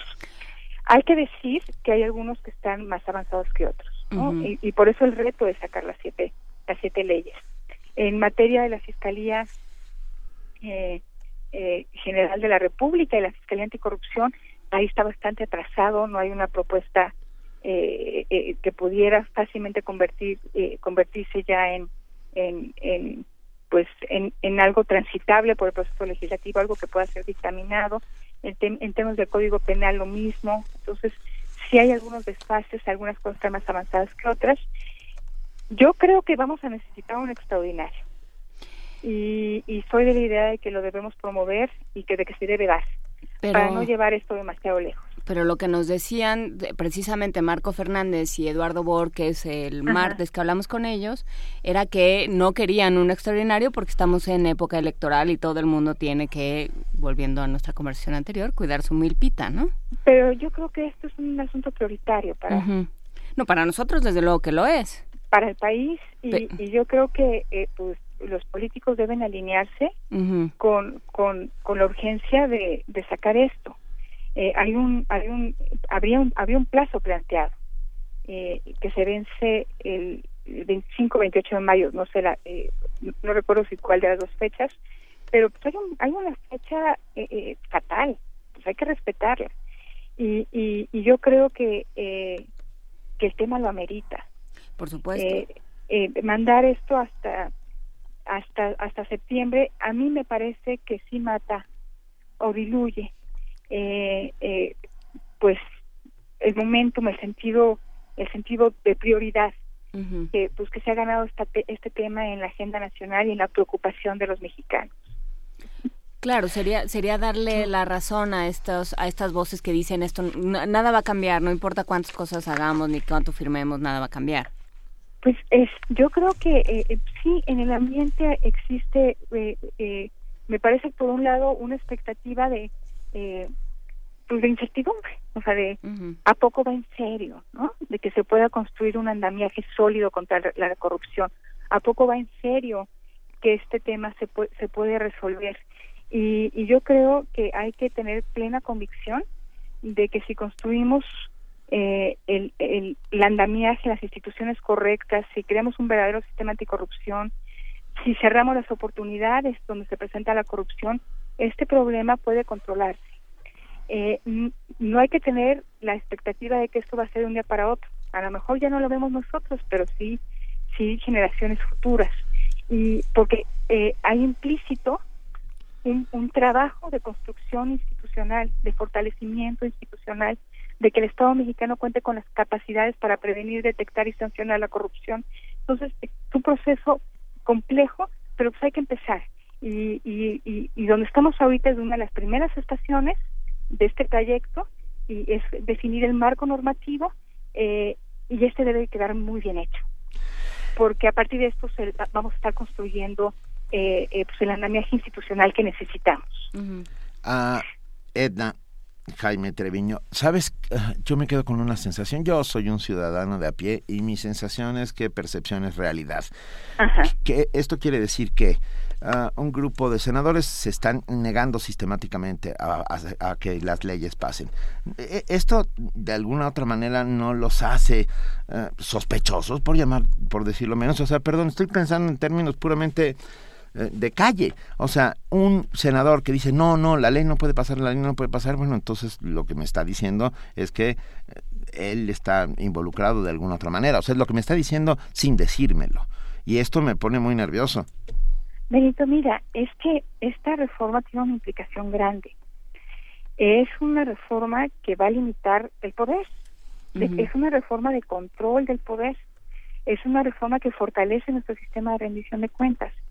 Y eso implica limitar el poder de los políticos, sus márgenes de discrecionalidad, sus fuentes de, ingresos irregulares. Eh, no es poca cosa. Es, eh, eh, pues para mí es una reforma que, que, controla el poder. Su forma pues de, premiar las lealtades, por ejemplo. ¿Cómo construyes una base si ya no puedes premiar las lealtades a tu Por supuesto, o sea, sí es una reforma mayúscula eh, que, que se complementa con otras que hemos eh, podido avanzar en, en, en, los últimos años, eh, dándole forma, cuerpo y, y, y, y, más alcance a nuestro sistema de rendición de cuentas. La rendición de cuentas implica control de poder y pues eh, voluntariamente pues nadie se quiere atar las manos. Entonces, por eso es tan importante la participación ciudadana, la presión ciudadana generar una coyuntura donde decir que no sea costoso políticamente. Pero sin lugar a dudas esto va a generar resistencias, se va a buscar diluir los mecanismos tanto como se pueda. De por sí es una reforma complejísima. Eh, eh, entonces, eh, pues, pues estamos viendo un proceso natural. Quien, quien detenta el poder, quien tiene márgenes de, de, discrecionales de actuación, pues quiere preservarlos el statu quo de la corrupción beneficia a muchos. Por eso es tan difícil desmontarlo. Pero por algún lado tenemos que empezar. Por algún lado tenemos que empezar porque los daños a este país generados por la corrupción son, son inconmensurables, inconmensurables. Porque podemos ponerle un número de cuánto creemos que eh, eh, el país pierde por, por transacciones irregulares, pero pues hay servicios públicos que no llegan a la gente. hay, hay acceso a derechos que no son efectivos porque la corrupción está de por medio. Justamente ayer México Evalúa presentó una métrica de transparencia de la obra pública, porque lo que estamos constatando es que en, en, este sector hay una corrupción extendida y eso se traduce en obra, obra pública innecesaria, redundante, cara, de mala calidad que tiene un impacto enorme sobre nuestros niveles de vida, sobre nuestra calidad de vida. Entonces, yo creo que es incuestionable que necesitamos avanzar en este sendero, es incuestionable que vamos a encontrar muchas resistencias porque el statu quo beneficia a muchos y por eso reto de desmantelarlo. Eh, nosotros con la métrica, eh, eh, con esta métrica, lo que estamos poniendo en evidencia es en todo el ciclo de la obra pública qué tanta transparencia hay. Y encontramos que hay algunos espacios donde, espacios donde hemos avanzado y otros donde hay una opacidad muy grande. Y esos espacios de opacidad son oportunidades para la corrupción. Todos necesitamos ir cerrando esos espacios y necesitamos realmente crear mecanismos punitivos que, eh, eh, que puedan crear una amenaza creíble de sanción que disuada este tipo de conductas. No la tenemos fácil, teníamos que empezar en algún momento. Me parece muy relevante que esta agenda de la rendición de cuentas haya cobrado tanta vitalidad en esta administración. Estamos cosechando algunos frutos.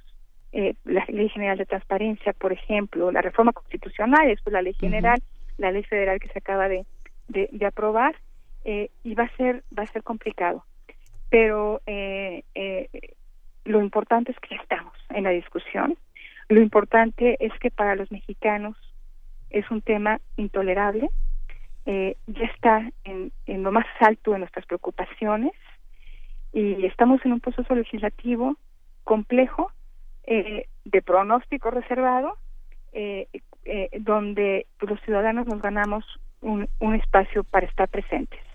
No para legislar, porque eso no nos corresponde y no podemos tomar atribuciones que nadie nos dio, pero, pero ya un espacio donde podemos estar vigilando, proponiendo y también, eh, hay que decirlo, alertando donde cuando veamos que esta reforma se está diluyendo y que se está jugando al, gato pardismo. Espero que no sea el caso, hay, hay mucha convicción de mis colegas que, han estado pues en, el, en la línea de batalla, desde los de casa como, como eh, de instituciones amigas, eh, han trabajado con mucha intensidad y con mucha convicción y, pues ojalá que logramos dar un, avance sustantivo. Edna, eh, tú hablabas al principio, de, dices lo del pronóstico reservado, y hablabas al principio de, eh, de que hay una serie de puntos muy sensibles que son los que están deteniendo a los legisladores. Desde luego sabemos de la publicación de declaraciones que los tiene muy nerviosos, y, qué más? También decía lo de las llamadas, ¿no? Ese es un, ese es un tema eh, que preocupa a muchos es un tema complicado, hay que reconocerlo, porque, porque es eh, eh, la publicación de información privada pues entra en conflicto con, con el derecho a la privacidad.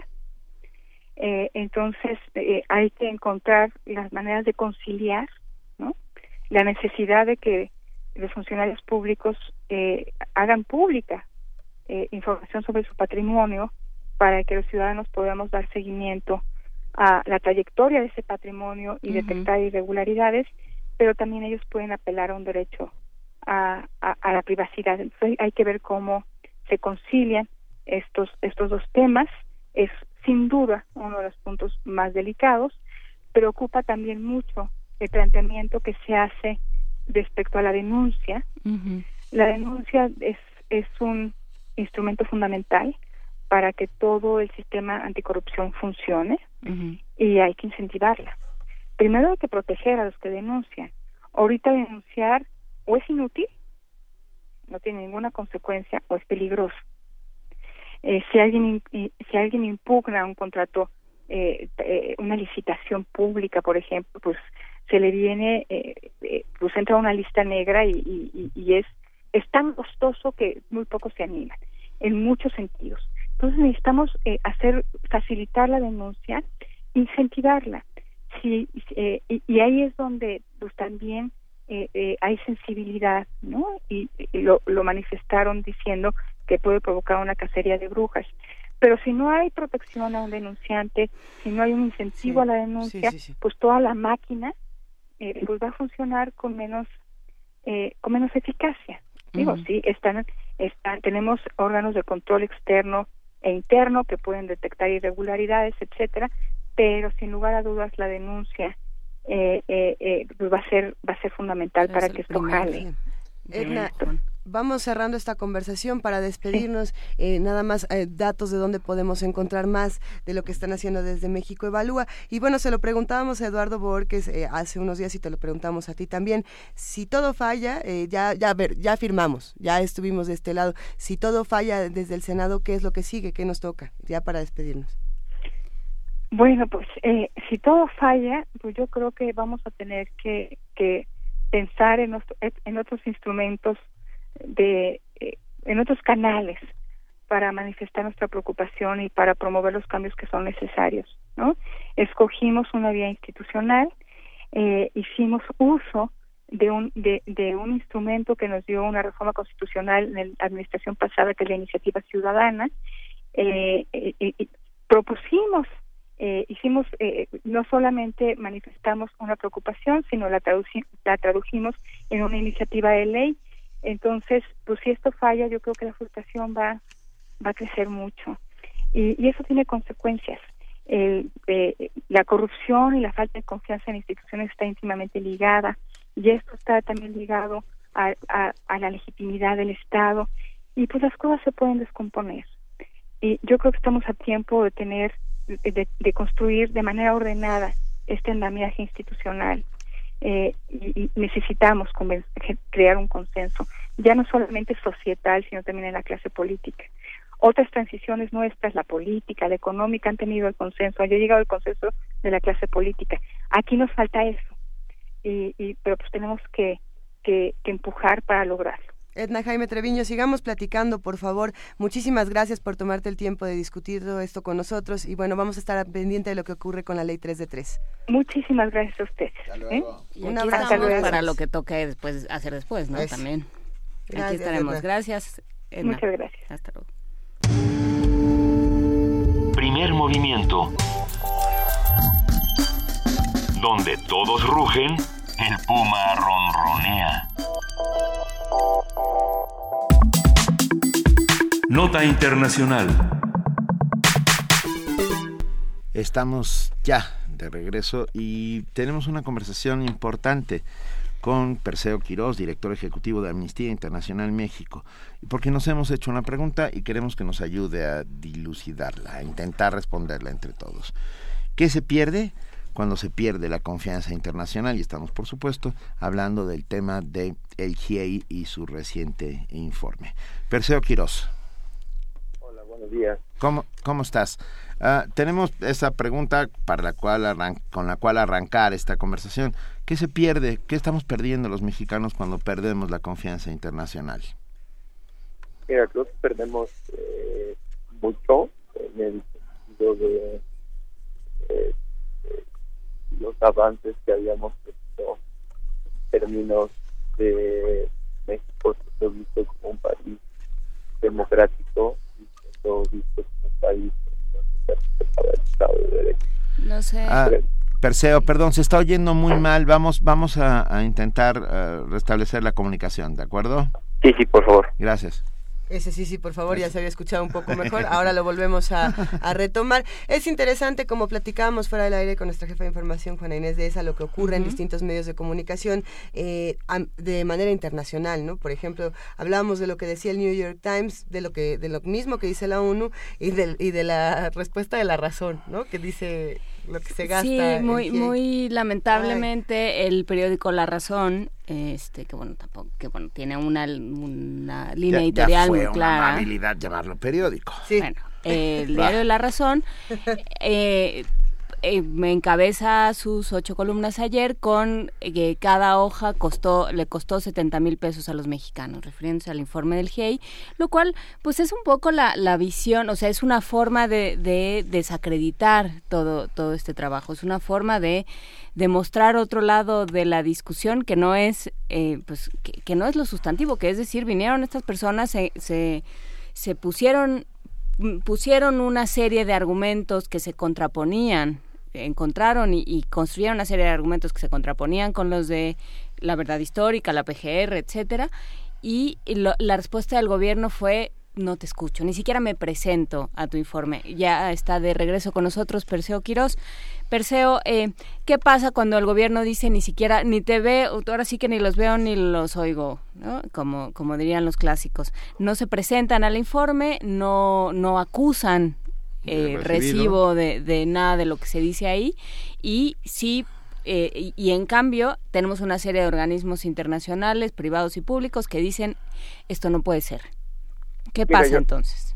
Mira, yo creo que lo que lo que pasa aquí es que se, pierde eh, un gran avance que se había hecho como eh, en una perspectiva de México, un actor que, que respetaba los acuerdos internacionales, que respetaba la comunidad internacional, que, que estaba construyendo un Estado de Derecho creo que hoy la imagen que se tiene de México en el extranjero es justamente eh, eso, de un país en donde el Estado de Derecho está en riesgo, un país que poco a poco avanza eh, peligrosamente hacia caminos cada día más autoritarios y esto pues también implica que eh, la comunidad internacional se cuestione y creo que se está empezando a cuestionar eh, si México quiere ser un actor o si México puede ser un actor el que se quieran tener relaciones relaciones en diversos eh, niveles.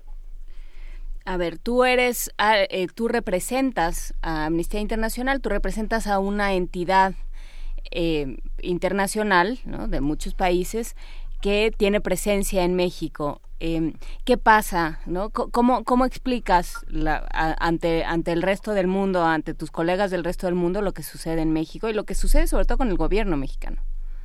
Mira, eh, bueno, la, la, primera explicación es que lo que estamos viviendo hoy es una consecuencia de un deterioro de muchos años eh, de negligencia en materia de derechos humanos, pero que también lo que estamos viviendo hoy es eh, consecuencia de una falta de total voluntad política por parte de la administración eh, del presidente Enrique Peña Nieto para tomar en cuenta los acuerdos internacionales, para tomar en cuenta eh, la opinión de la comunidad internacional eh, y mucho más preocupante para tomar en cuenta la voz de, los propios ciudadanos y ciudadanas que hay de las personas que viven en territorio nacional y que están eh, pidiendo que haya un cambio de viraje en, lo que está sucediendo, ¿no?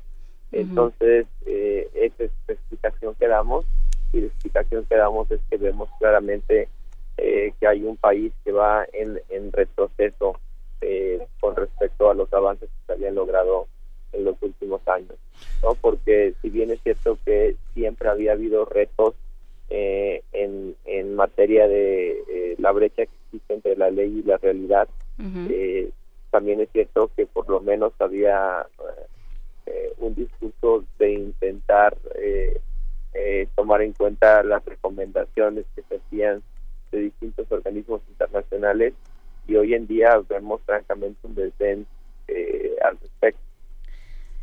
Desdén es la palabra. Sí, desdén es una gran palabra, pero además esta pérdida de confianza internacional se verá tarde o temprano reflejada en, en las relaciones con el resto del mundo.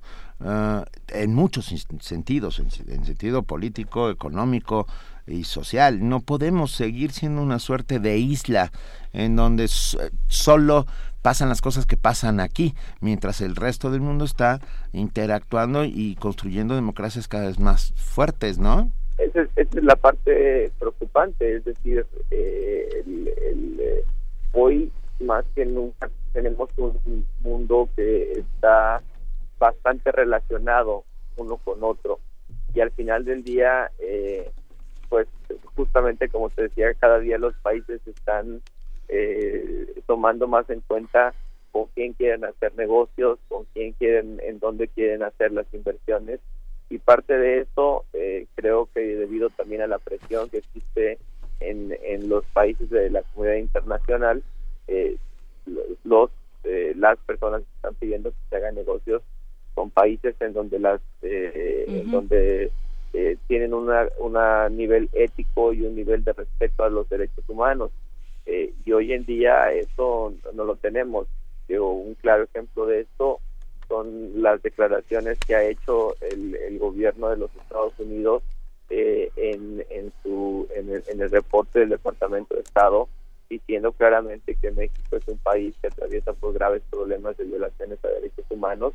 Tenía muchos años que no veíamos eso y eso va a empezar a afectar tarde o temprano a México.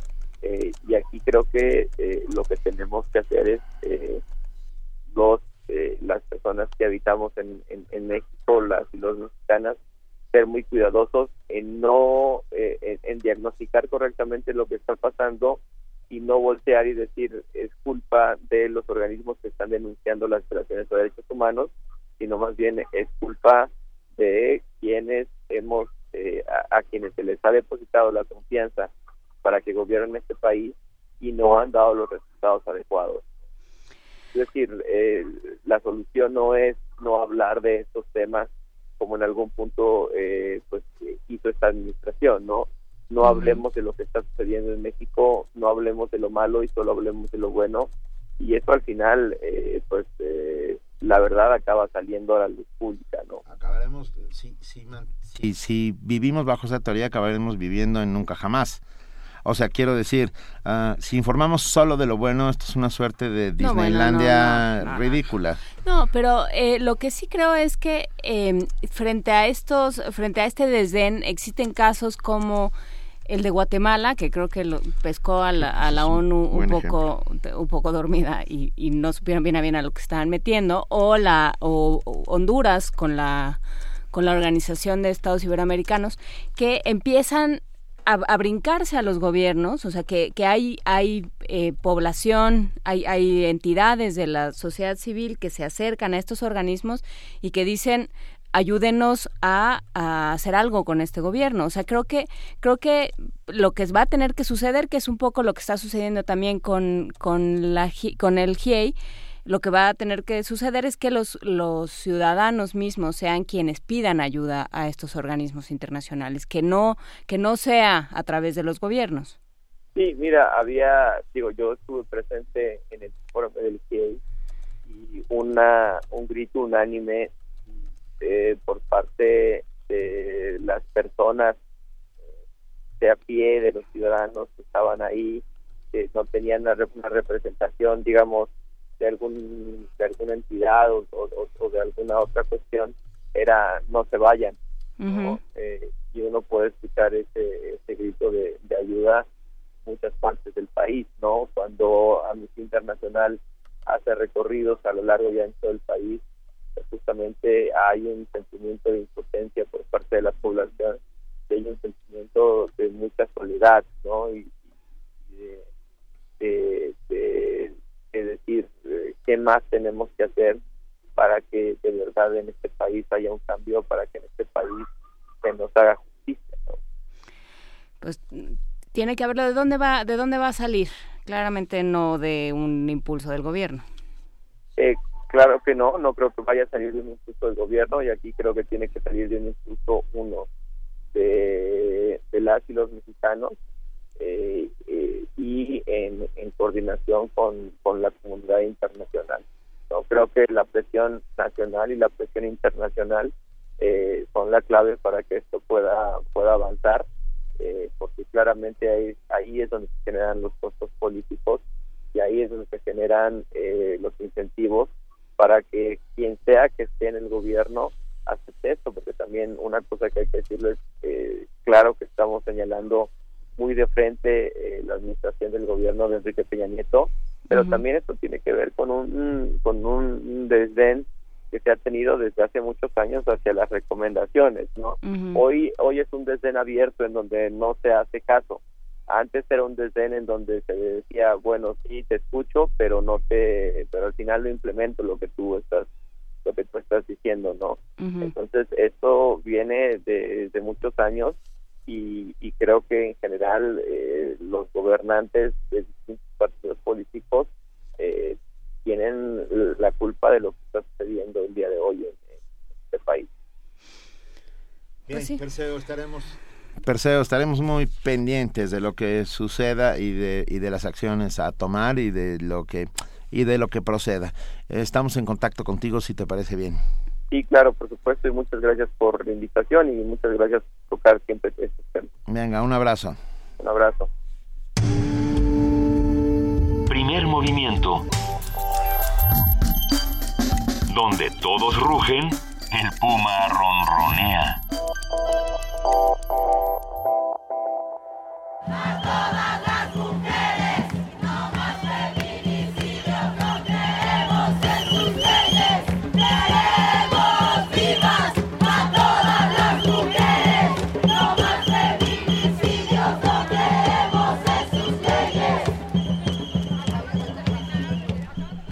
8.50 de la mañana, esta postal sonora de la marcha del domingo nos fue enviada por Pablo Fernández, a la cual le mandamos un muy fuerte abrazo. Pero ya tenemos en la línea a la doctora Elena López, secretaria académica del Programa Universitario de Estudios de Género, para hablarnos sobre la movilización nacional contra las violencias machistas. Muy buenos días, doctora Elena López. Hola, muy buenos días. Eh, ¿Qué podemos decir de la marcha, de la gran movilización nacional del domingo? Bueno, pues yo creo que una cosa importante es eh, señalar que ha sido una marcha eh, de muchísimo éxito. Es la primera marcha nacional contra la violencia machista em, que reunió a distintos feminismos y con una capacidad de convocatoria muy, muy amplia. Desde luego, fue una, una convocatoria interesante y fue una composición interesante porque, bueno, hubo eh, hombres, mujeres de diferentes, em, pues de diferentes intereses y de, de diferentes procedencias, ¿no? Se organizaron desde muy distintos lugares. ¿Y cuál, cuál fue el, el discurso? ¿Qué, po- ¿Qué sacamos de aquí? ¿Qué sacamos de esta marcha? Bueno, yo creo que algo muy importante es, en primer lugar, este, em, señalar la gravedad eh, del problema de la violencia machista contra las mujeres. Creo que eso es algo extraordinariamente importante en eh, un amplio repertorio, repertorio de formas de violencia de machi- machista patriarcal contra eh, mujeres y cuerpos feminizados. Y en segundo lugar, yo creo eh, que el éxito de esta convocatoria, que insisto, es una, ha sido una convocatoria eh, eh, a la que acudieron miles y miles, miles de personas, no solamente en el DF, sino en muchas ciudades eh, de 27 estados de la República, eh, es, yo creo, y lo creo yo y lo creo, lo creen muchas eh, compañeras, eh, el resultado de muchos años del movimiento feminista, de la lucha, eh, de las acciones, de las intervenciones del movimiento feminista en México. Son muchos años y eh, por supuesto no no y, y seguimos en un país que es enormemente violento hacia las mujeres. Seguimos en un país donde se sigue eh, se, se siguen acumulando feminicidios que nadie trata como tales. eh, se sigue Y a- abusos constantes. abusos, Son- criminalización a las víctimas. Ah, ah, en este momento en Facebook hay una suerte de campaña en donde las mujeres están contando sus los abusos a los que han sometidos. Hashtag ¿Sabes. ¿Sabes cuál es mi sensación después de esto? Que vivimos en un país de pedófilos en, en gran medida y de abusadores. Pero, a ver, y yo aquí le, le preguntaría a la doctora, que es doctora en filología hispánica, ¿qué hacemos con el lenguaje? ¿Qué hacemos cuando el- el- los abusos empiezan en el lenguaje? Bueno, las, las intervenciones para este, enfrentar un problema como es el de las violencias machistas son desde muchos lugares. Eh, el lenguaje, desde luego, es uno, uno de ellos.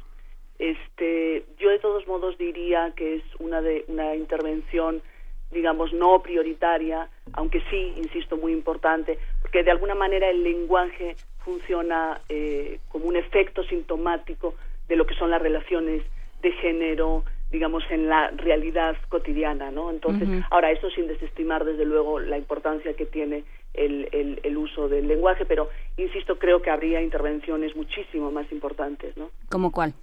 Bueno, pues eh, una importantísima sería eh, que el Estado este, reaccionaria, reaccionara de una manera eh, capaz frente a toda esta serie de abusos, eh, que el Estado se hiciera responsable de un problema que, insisto, es gravísimo y lo ha demostrado el éxito de la manifestación eh, de la marcha del domingo. Eh, desde luego, facilitar el acceso de las mujeres a la justicia, garantizar el debido proceso, algo este, hablando desde la UNAM, eh, como es todo lo que tiene que ver con cambio cultural, es decir, las intervenciones desde la educación, elaborar políticas, políticas públicas que sean eficientes. En fin, creo que eh, hay, hay toda una serie de intervenciones que no digo que no se estén haciendo, pero se tienen que hacer con muchísima más voluntad política, con muchísimo más énfasis y con muchísima más eficiencia. Sí, organismos de denuncia mucho más eh, amables, por decirlo de alguna manera, con, con las víctimas, pensando también desde nosotros como comunidad universitaria eh, con este problema y muchas otras comunidades universitarias y académicas que se ven con muchísimos problemas de acoso y de intimidación hacia las mujeres. Y bueno, este espacio siempre estará abierto para hablar de este y todos los temas y para, en la medida de nuestras posibilidades, decir no basta. Ya no quiero. No quiero ni una más nunca. Te mandamos un abrazo, doctora. Muchas gracias. Bueno. Primer movimiento. Donde la raza habla.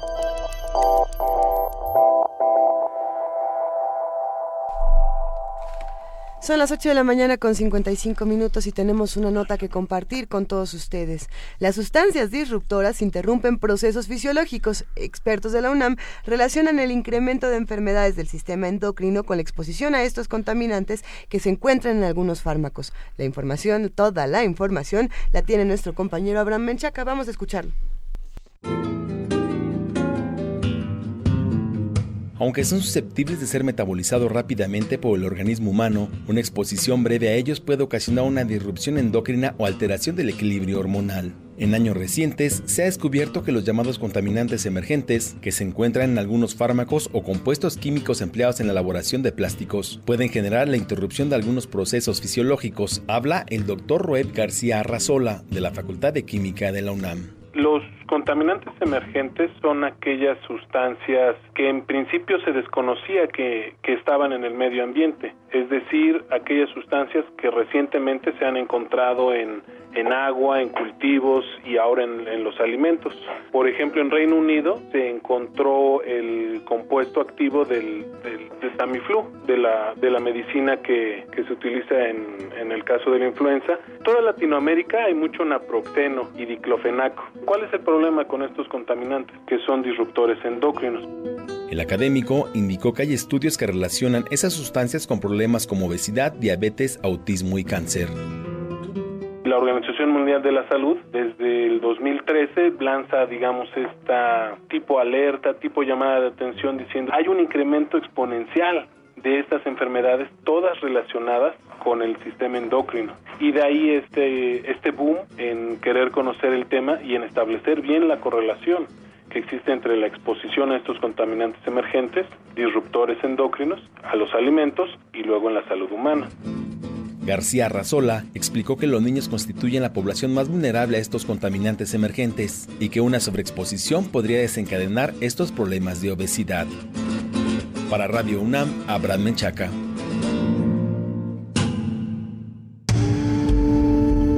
Primer movimiento. Donde la raza habla. Ya llegué, ma. Hijo, ¿cómo te fue en el MUAC? Bien, siempre te deja algo. Oye, y... ¿Qué pasó, ma? ¿Qué pasó? Es que tienes, tienes el ojo cuadrado. Ay, ma, nada te parece. Nadie sale como entró. Museo Universitario Arte Contemporáneo. MUAC. Te dejará con el ojo cuadrado. UNAM. Para describir esta ciudad, solo hace falta una palabra. Grandiosa. Cientos de años la han construido así. Fuerte, imponente. Es una ciudad llena de colores, de historia, de cultura, de palacios. Esta es nuestra ciudad. Es momento de que esta ciudad sea más grande. La primera constitución de la Ciudad de México se escribe mejor si tú eres parte de ella. Vota este 5 de junio y habla por tu ciudad. Instituto Nacional Electoral e Instituto Electoral del Distrito Federal. Esta es la historia de una ciudad que es el centro de la Tierra. Un lugar que porta orgulloso las cicatrices de la batalla contra el autoritarismo. Una ciudad cuya grandeza radica en sus habitantes quienes no tuvieron miedo de levantar la voz. Juntos logramos hace 19 años poder elegir. Piensa en todo lo que ya hemos logrado. Ahora imagina dónde podemos llegar. Porque cuando te das cuenta del poder que tienes, las cosas comienzan a cambiar. Hoy podemos. Poder Chilango. PRD. Vivir atrapados en una ciudad de corrupción, transporte público humillante, baches, bloqueos e impunidad no es vivir. Libérate del ambulantaje y de la inseguridad. Libérate de los espacios públicos degradados. Libérate de la contaminación y libérate como peatón. Para que la constitución de la Ciudad de México no quede en manos de los políticos de siempre, Este 5 de junio, ponle corazón turquesa. y libérate. Vota Nueva Alianza.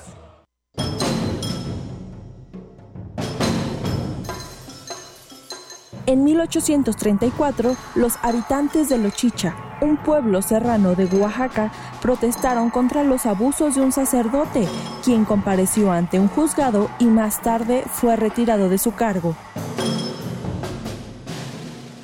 Pero una vez restituido en su fuero, el cura mandó a prisión a los quejosos, incluyendo al abogado defensor, un tal Benito Juárez García.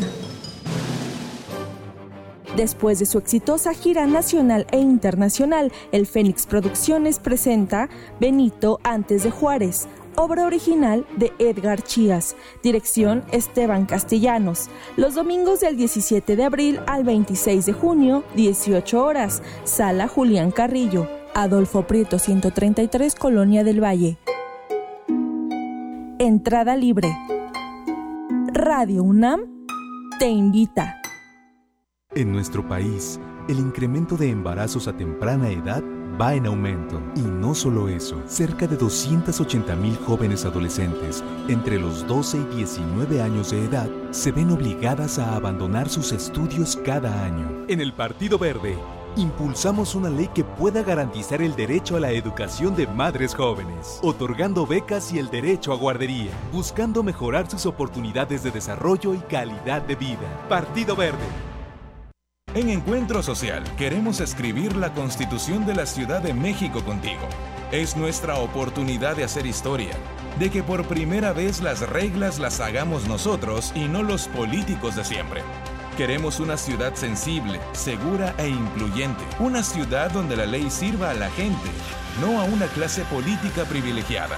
Por una constitución hecha por ciudadanos. Escribámosla nosotros. Este 5 de junio, vota Encuentro Social. Para describir esta ciudad, solo hace falta una palabra. Grandiosa. Cientos de años la han construido así. Fuerte, imponente. Es una ciudad llena de colores, de historia, de cultura, de palacios. Esta es nuestra ciudad. Es momento de que esta ciudad sea más grande. La primera constitución de la Ciudad de México se escribe mejor si tú eres parte de ella. Vota este 5 de junio y habla por tu ciudad. Instituto Nacional Electoral e Instituto Electoral del Distrito Federal. La cultura gótica lleva más de 40 años en resistencia. Carpe Noctem Resiste. Jueves, 22.30 horas en resistencia modulada.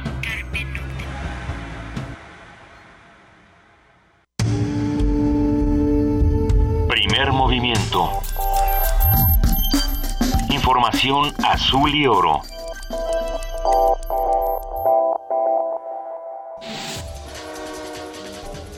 Corte informativo.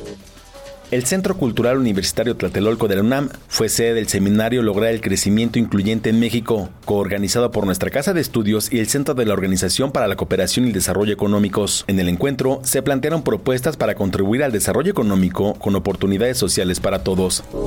La Procuraduría General de la República confirmó el auto de formal prisión en contra de cuatro servidores públicos federales por su presunta responsabilidad en la comisión del delito de tortura, esto tras la difusión de un video donde se observa a una mujer violentada en Guerrero. Héctor Astudillo, gobernador de Guerrero, y Miguel Ángel Osorio Chong, secretario de Gobernación, acordaron realizar una reunión del Gabinete de Seguridad en el puerto de Acapulco, luego de los actos de violencia registrados el pasado fin de semana en ese destino turístico. Después de que los maestros disidentes intentaran boicotear un evento de Aurelio Nuño en Michoacán, la Coordinadora Nacional de Trabajadores de la Educación pidió al secretario de Educación Pública no visitar los estados en los que no es bienvenido. En tanto, Aurelio Nuño afirmó que no se permitirán malas prácticas violentas de la coordinadora. Que quede muy claro, no seguiremos permitiendo las prácticas de la coordinadora. Que no aceptan el diálogo, sino lo que aceptan es la violencia y la destrucción. Eso no lo vamos a aceptar. Esas prácticas de algunos miembros de la coordinadora no las vamos a permitir y no las vamos a aceptar.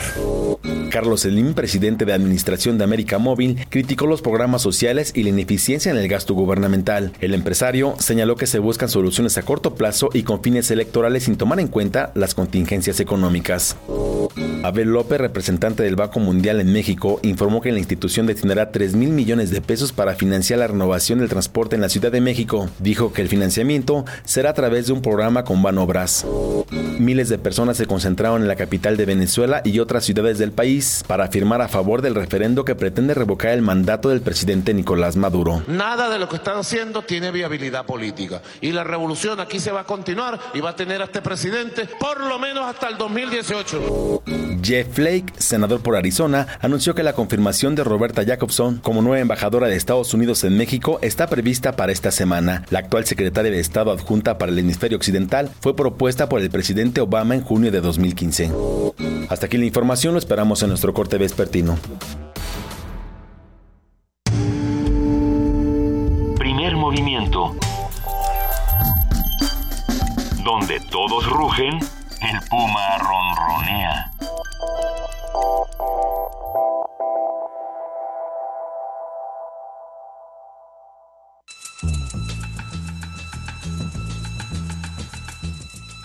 Es hora de poesía necesaria.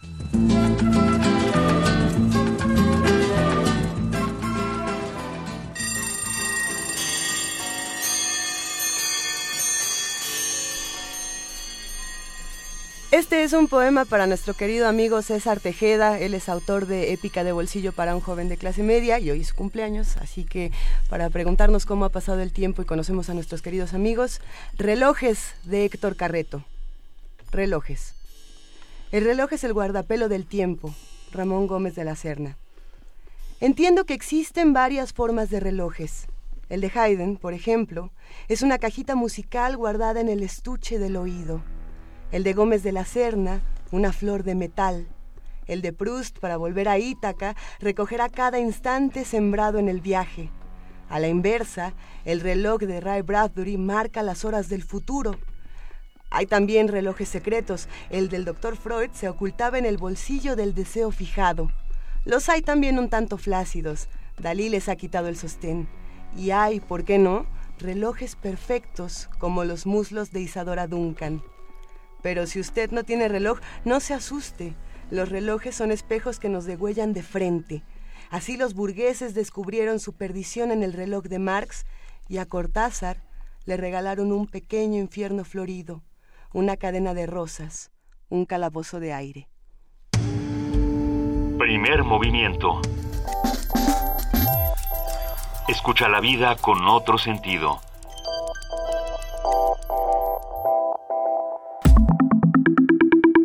La mesa del día. Es jueves, son las 9 de la mañana con 8 minutos y nos da un inmenso gusto recibir en esta mesa a nuestro colaborador y amigo, el doctor Alberto Betancourt, doctor en Historia, profesor de la Facultad de Filosofía y Letras de la UNAM, coordinador del Observatorio del G20 de la misma facultad. Bienvenido, Alberto Betancourt. Hola Benito, buenos días, buenos días eh, Luisa, Juana Inés. Querido Alberto, empiezan los mundos posibles. Buenos días a todos. Buenos días. Eh, siempre se siente muy agradable la calidez con la que ustedes reciben a, a, sus, a, los colaboradores y a los invitados aquí a Radio UNAM. A unos más que a otros, ¿eh? No, estoy bromeando, estoy bromeando. Era para que se sintiera todavía mejor. No, Te pues, queremos, Alberto. Se, se, agradece la amistad y se, Por se replica con mucho gusto. Pues creo que el país entero se quedó vibrando después del informe del GIEI. La República está temblando, está conmovida. Los ciudadanos tendremos que hacernos cargo de, de eso y tomar cartas en el asunto. Y en ese mismo domingo intenso de la vida republicana, eh, me entusiasmó muchísimo la marcha en contra del, del hostigamiento a las mujeres.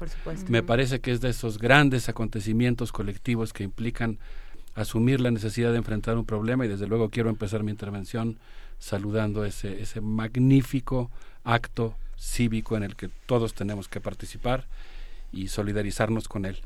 Tengo una preocupación, quisiera yo hablar el día de hoy respecto a el reloj ciudadano que comienza a correr y nos pone a los ciudadanos en una postura como la de corre la corre, porque el día de ayer el secretario de Economía, Ildefonso Guajardo, se presentó en el Senado de la República para entregar el texto del Acuerdo de Asociación Transpacífica, el TPP, y a partir de este momento pues comenzará el proceso para su consulta y eventual aprobación.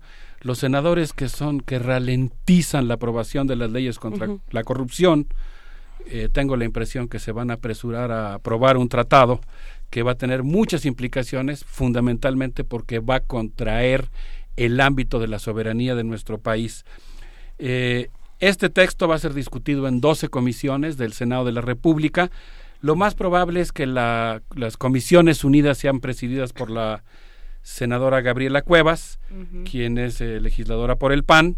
No tiene definitivamente una trayectoria que la acredite como una persona informada respecto al tema de las relaciones exteriores. Su carrera la ha hecho básicamente en la Ciudad de México. Eh, se dio el tiempo de ir a pagar la fianza para aquel ominoso proceso de desafuero contra Andrés Manuel López Obrador, pero no se ha dado el tiempo de terminar su carrera de ciencias políticas que cursó en el ITAM. Y ahora ella coordinará estas 12 comisiones del Senado que van a discutir el tema del, del TPP. En ese marco, pues yo creo que es muy importante que los ciudadanos discutamos cómo nació el tratado, quiénes lo impulsan, qué objetivos tiene y qué efectos podría tener en la soberanía nacional, el mundo laboral, la salud pública, la educación y la situación en el campo. Eh, yo quisiera comenzar recordando que eh, entre 2007 y 2010, durante lo que podríamos la grande, lo que dentro de lo que podríamos llamar la gran depresión que le ha tocado vivir a nuestra generación, eh, esta situación económica desastrosa que afectó particularmente a los Estados Unidos.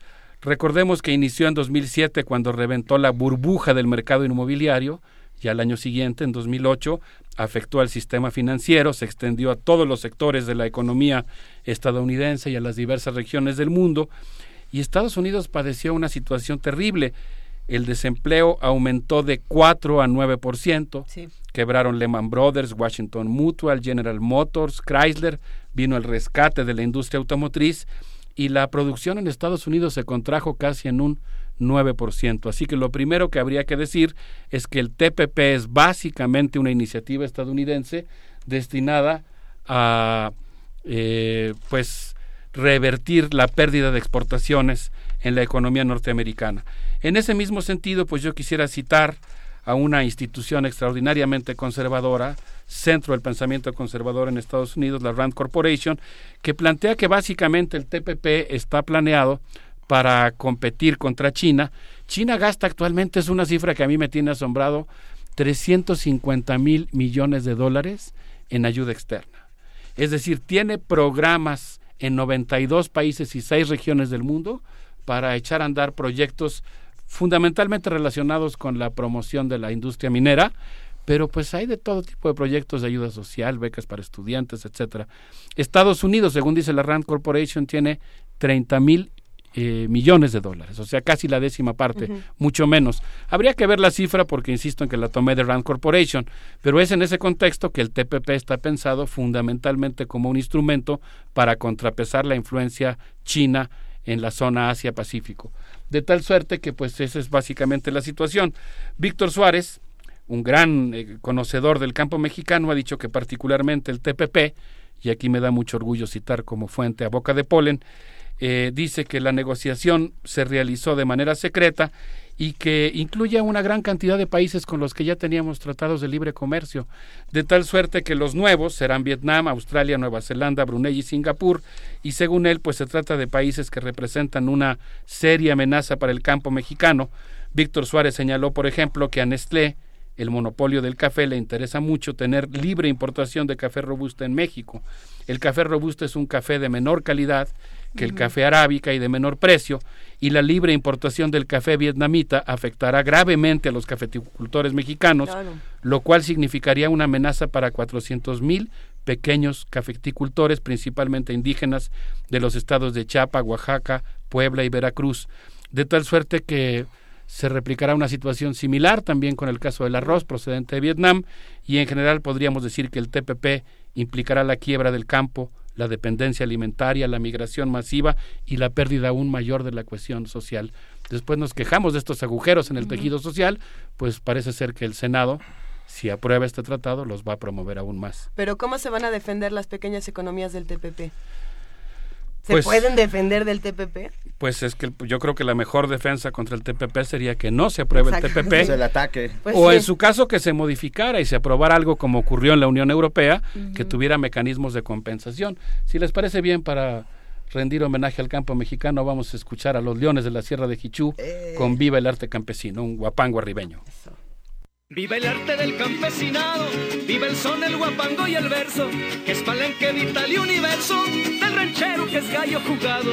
Viva el verso, el guapango y el son, los artistas rancheros que vivan, para bienes y aplausos reciban, los poetas de nuestra región.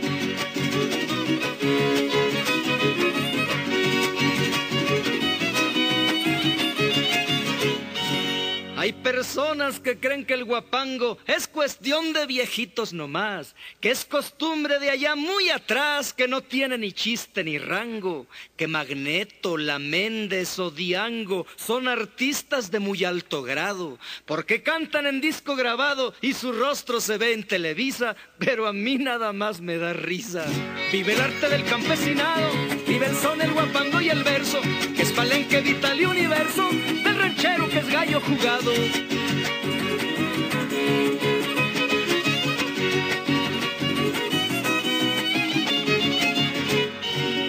Yo quisiera que algunos de esos que se sienten artistas de la era me trobaran un verso siquiera para ver su talento y sus sesos, aunque cobren millones de pesos y aunque se unten perfume importado, aunque distan muy lentejueleado y presuman de mucho abolengo, son más burros que un burro que tengo.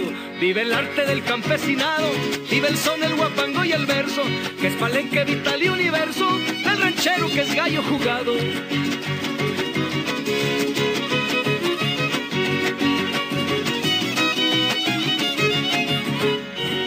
Yo soy hijo de aquí de esta tierra, como el sol, el mezquite y el viento, y me mido llegado el momento con cualquiera que me haga la guerra. Yo quisiera encontrarme en la sierra a esos astros de gran relumbrón, los que salen en televisión irradiando caché y falso brillo pa' picarles el mero amor propio. Vive el verso, el guapango y el son, los artistas rancheros que vivan, para bienes y aplausos reciban los poetas de nuestra región para hacer un contraste precisamente. No, no, para documentar nuestro optimismo, que es mucho más grave. Después de escuchar Viva el arte del campesinado, bueno, vamos a escuchar lo que dice Ildefonso Guajardo. Él decía, si México no entraba al TPP y Estados Unidos estaba dentro, los países asiáticos buscando el mercado norteamericano con ausencia de México, nos iban a meter la goliza e iban a desquebrajar las exposiciones preferenciales de productos mexicanos, nos iban a comer el mandado, dice Ildefonso Guajardo. Una joya retórica de entrada, ¿no? Nos comían el mandado. Lo que estamos viviendo realmente es una bancarrota preprogramada del campo mexicano, una política pública que está destinada a favorecer exclusivamente a las grandes agroexportadoras y a quebrar a los pequeños productores.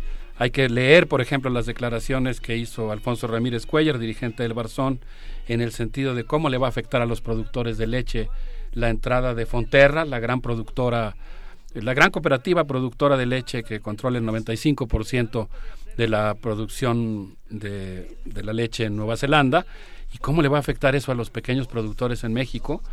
Eh, lo que estamos viviendo por eso es algo que, que va a implicar un proceso de proletarización masiva, una forma de despojar a los campesinos de un modo de subsistencia que se va a volver insostenible y que los va a obligar a migrar a las y de una identidad no porque porque no se nos va en ello solo la subsistencia sino la identidad. Hablábamos al principio del programa de la milpa y de lo que implicaba en términos sociales en términos comunitarios atender y, vivir de una milpa.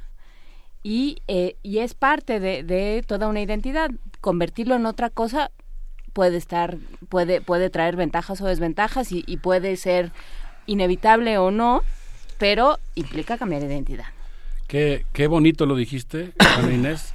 Eh, espero hoy, que, hoy, viene preclara. Espero, espero que no te moleste mi asociación, pero yo pensé en las palabras de Rodolfo Kusch en su texto América Profunda, o eh, pues incluso en el México Profundo de Bonfil Batalla, cuando dice que los modernizadores se empeñan en que México sea lo que no es.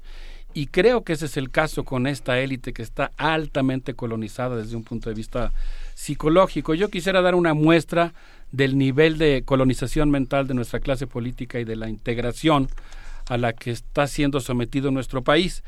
El pasado 25 de febrero, el poderoso secretario de Hacienda, Luis Videgaray, quien por cierto pertenece al grupo de, de Pedro Aspe, uno de los promotores del Tratado de Libre Comercio, cuyos efectos negativos ahora se verán exponencialmente intensificados por el TPP en caso de que se apruebe, tuvo una reunión con el vicepresidente de los Estados Unidos, Joe Biden, aquí en la Ciudad de México, y en esta cita, en el llamado diálogo económico de alto nivel, en el cual aprobaron la formación, fíjense nada más, la aprobación de un Consejo Empresarial Binacional de Energía. En la misma reunión también aseguraron que Estados Unidos enviará a expertos a México para asesorarlo en la transición a un mercado competitivo de energía. Estoy tomando esta información de un boletín emitido por la Casa Blanca. Y dice además que México y Canadá brindarán datos para conformar el sistema de información geográfica de energía de América del Norte. En materia de fronteras, como habíamos mencionado anteriormente, el Comité de Dirección Ejecutiva de la Iniciativa de Gestión Bilateral de Fronteras establecerá los puntos de la infraestructura que serán renovados y que serán acordados en este comité binacional. Es una pérdida de soberanía verdaderamente extraordinaria el ceder el manejo de nuestras fronteras a esta instancia binacional.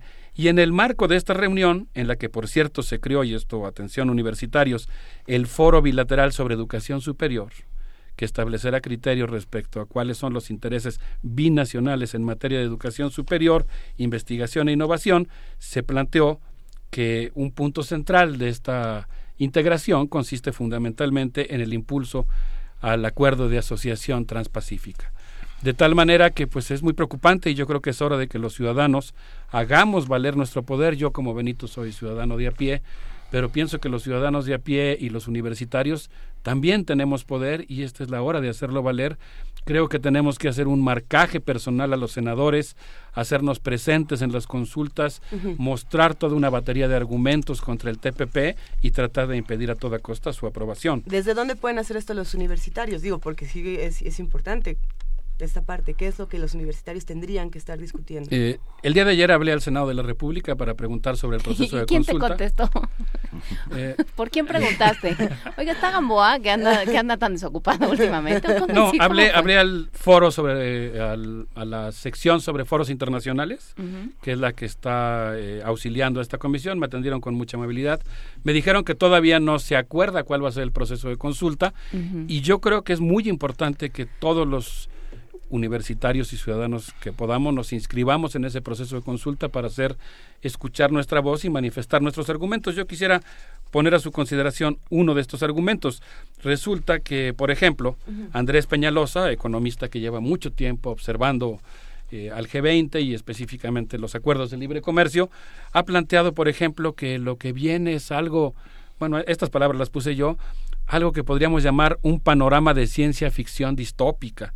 Según Andrés Peñalosa, citado nuevamente por Boca de Polen, la transparencia no es como solemos entenderlo en la ciudadanía, como se ve en el TPP, sino que es más bien el derecho a tener acceso a la información pública, que sería como nosotros lo concebimos, sino que por el contrario, es un derecho de las corporaciones y de sus estados a tener el privilegio de ser informados con toda antelación, de cualquier modificación que se pretenda hacer a las leyes, la reglamentación o incluso a los procedimientos, normas técnicas y administrativas referidas a temas cobijados por este acuerdo. Wow, yo, ¿sabes? Sí, ciencia ficción, pero ciencia ficción que ya nos alcanzó y está aquí. Y me quedé pensando que los estados ya no son este ah, corporativistas, más bien eh, las corporaciones manejan a los estados, que no es lo mismo.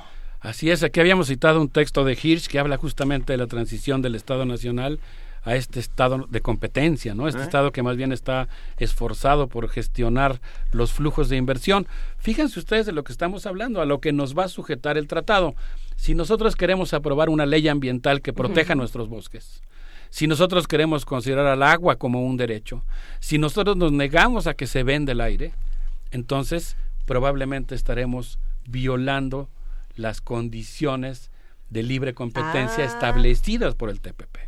Si nosotros queremos aprobar una ley laboral que afecta la competitividad de las empresas que han invertido en México, estaremos violando el TPP, de tal manera que va a haber una camisa de fuerza transeccional que nos sujeta a un modelo neoliberal.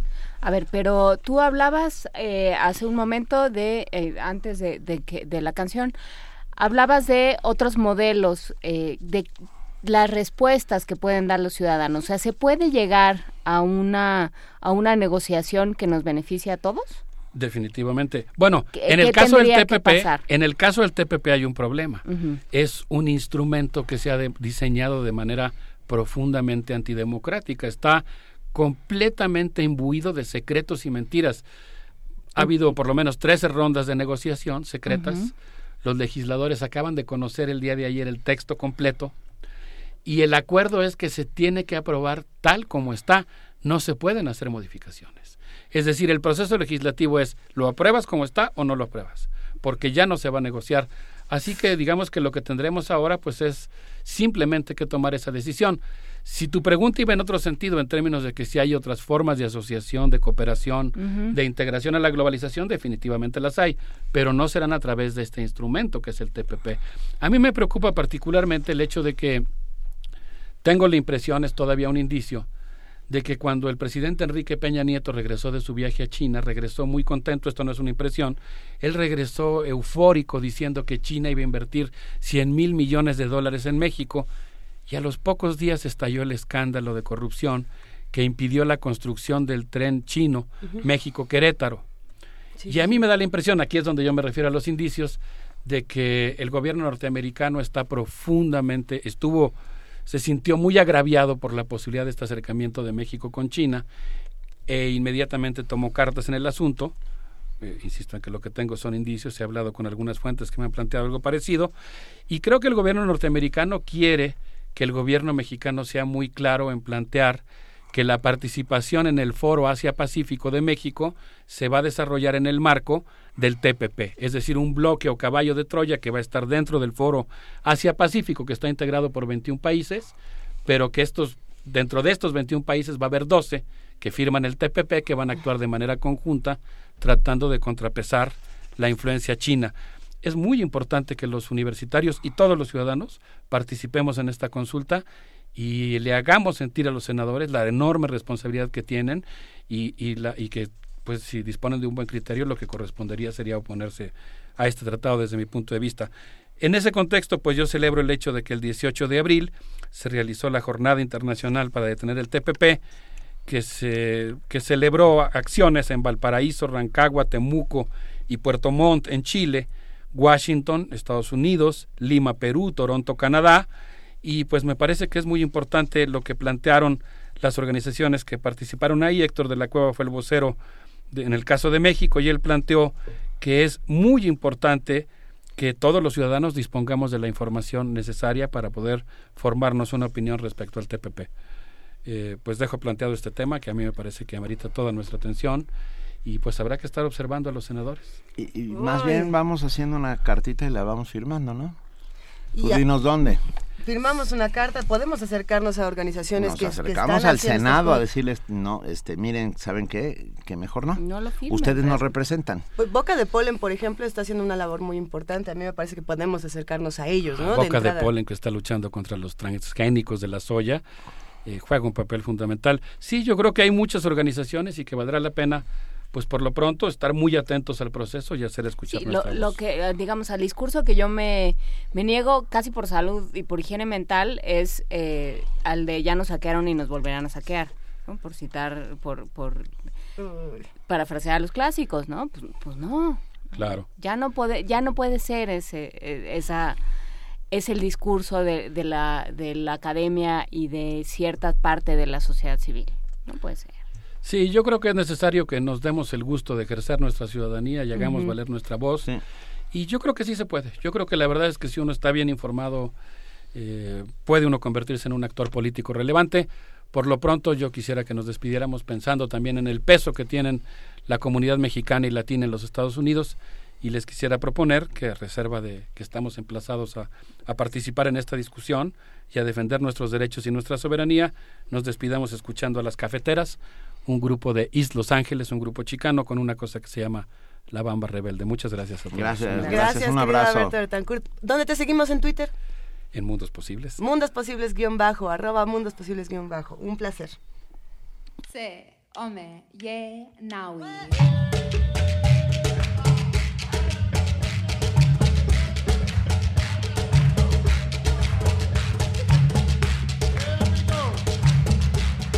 Stand up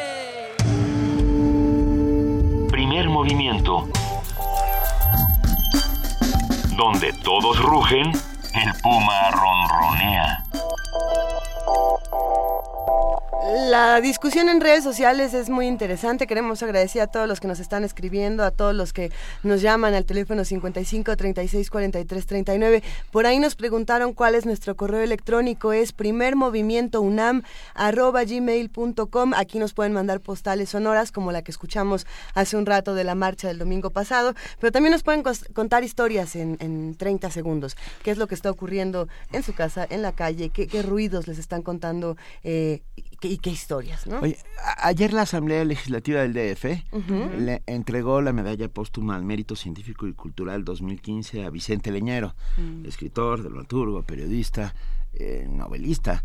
Eh, y la verdad es que nos sumamos a, a ese aplauso que deberíamos estar Leñero? dando todos al maestro Leñero, porque la verdad es que sí, sí fue un hombre, un hombre de bien, una buena persona, además de ser un gran periodista, de ser muy Y un gran valiente, maestro un de gran periodistas. maestro de periodistas y un encanto y además un gran dramaturgo. Todo ello, todo y un ello. gran guionista. Un gran guionista. A mí lo que me llama mucho la atención es que uno puede saltar de un género a otro con, con la, bueno, la maestría del maestro leñero es otra cosa, pero si uno es un buen periodista puede trasladar ese tipo de narrativas muy de una manera muy adecuada al teatro y al cine, ¿no? Porque porque se parte de los mismos principios de cómo se cuentan las historias, ¿no? Eh. Las preguntas fundamentales para contar historias distintas. Pero estás diciendo algo importantísimo, el periodismo es literatura. Claro. Eh, por- porque algunos pensaban que era un hijo bastardo, pero no.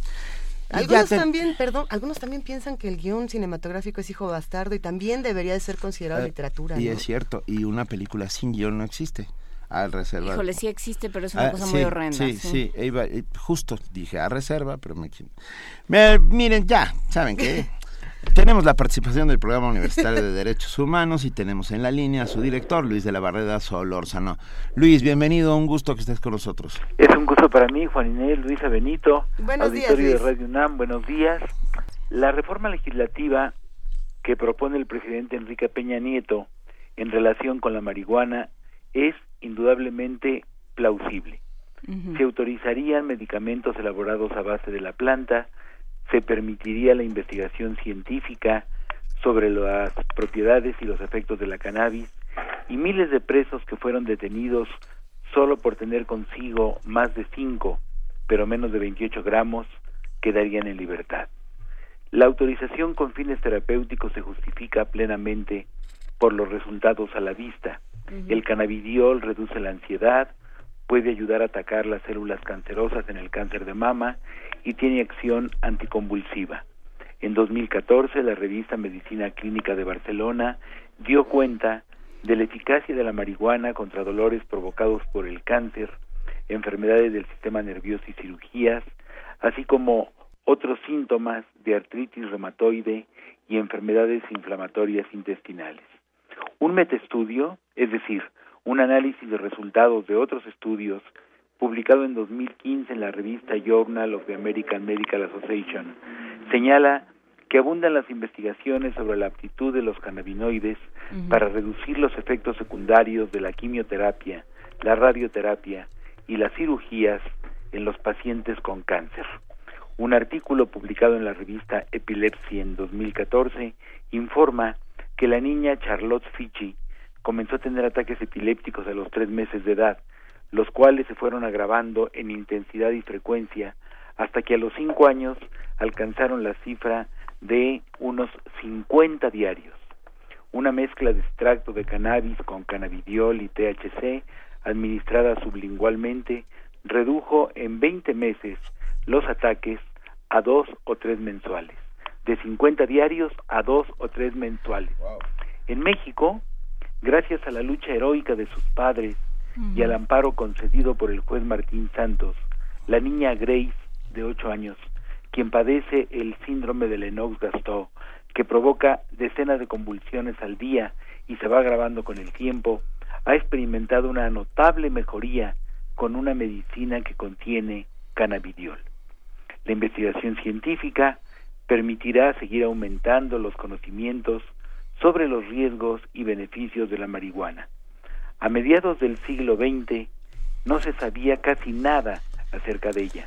La prohibición penal hacía que los científicos se inhibieran de estudiarla, pues consideraban que su reputación estaba en juego.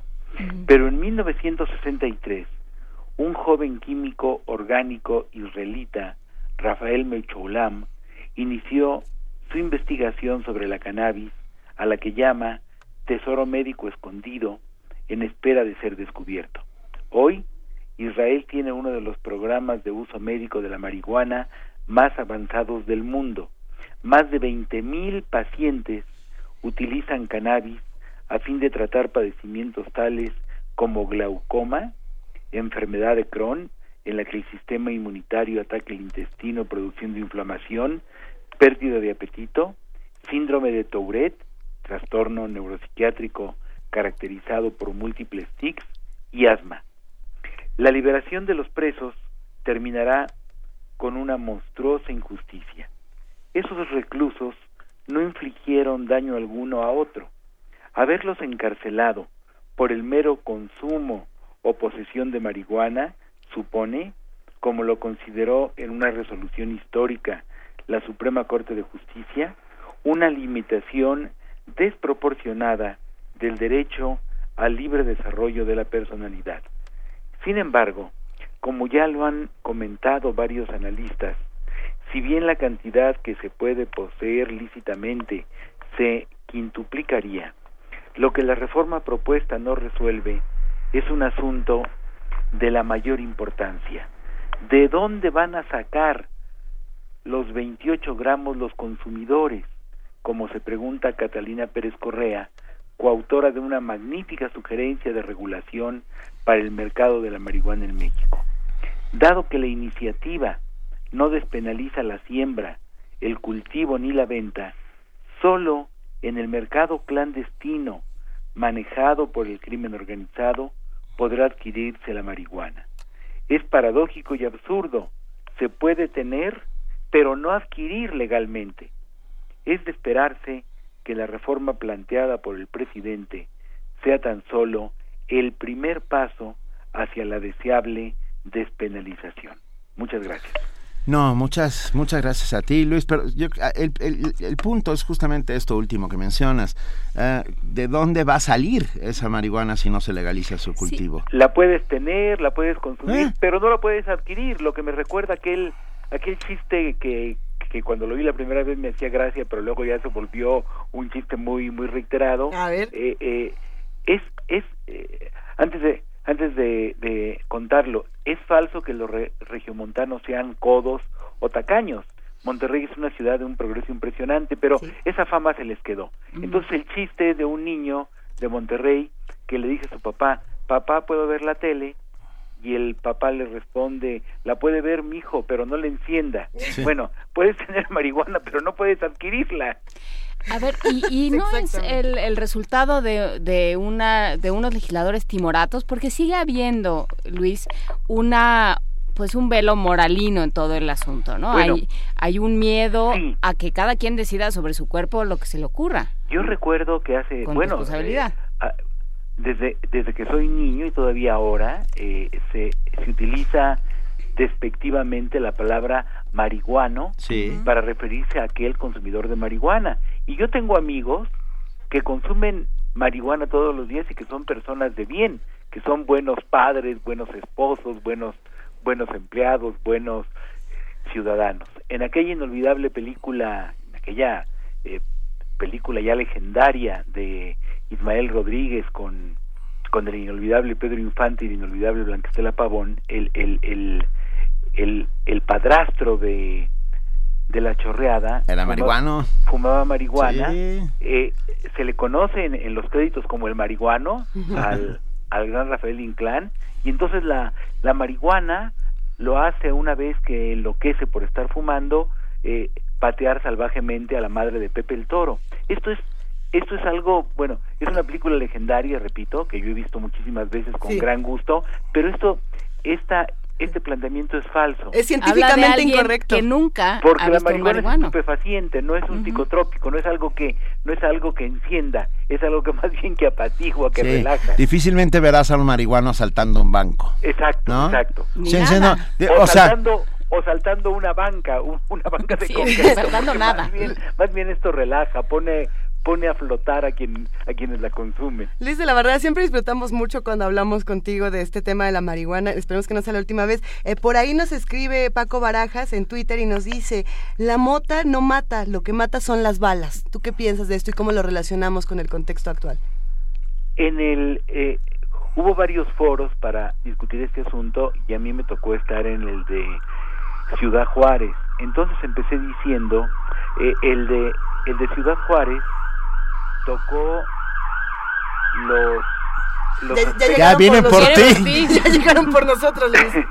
los aspectos éticos y de, y de derechos humanos. Y yo dije, bueno, que desde el punto de vista de los derechos humanos, el Estado no puede decirnos qué consumir y qué no consumir. Eh, yo, yo, lo, yo lo he dicho en varias conversaciones.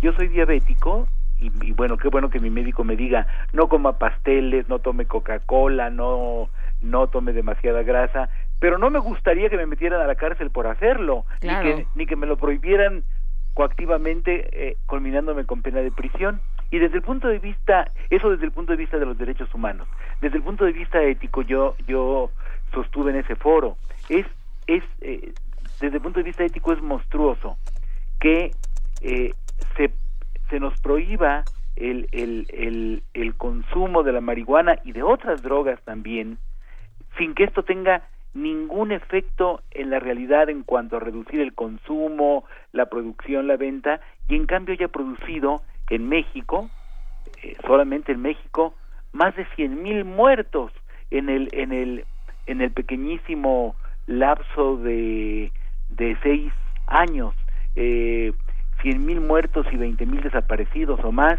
eh, por, por, una, por una prohibición que no cumple lo más mínimo su objetivo. Entonces, ni desde el punto de vista de los derechos humanos, ni desde el punto de vista ético, es defendible esta prohibición.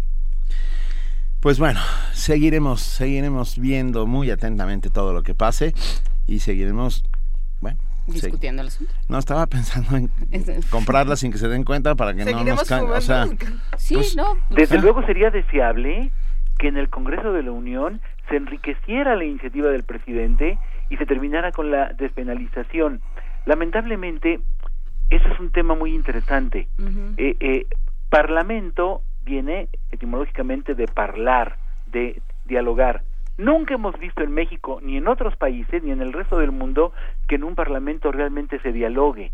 Ya los diputados, ya los legisladores, los senadores, llegan con una posición que es la que les dictó su partido. No hay no hay el verdadero diálogo que, que consiste en que dos o más personas eh, opinen respecto de un punto, den sus argumentos y los demás los escuchen. Y si los argumentos son convincentes, digan, está bien, ya me convenció usted. Nunca hemos escuchado que un diputado diga, un diputado de un partido le diga un diputado de otro partido, ya me convenció con lo que me está diciendo, no tengo manera de refutarlo, voy a cambiar el sentido de mi voto. No, llegan ya con una con una postura prejuiciada y es de esperarse entonces que, que el partido al que pertenece el presidente, el PRI, simplemente vote eh, por la iniciativa tal como está y, y esto entonces eh, hace que el Parlamento no cumpla con la función que debiera cumplir. Sí, pero eso pasa también porque no sabemos discutir, no sabemos qué hacer con el disenso, ¿no? Es, es un problema mucho más grave.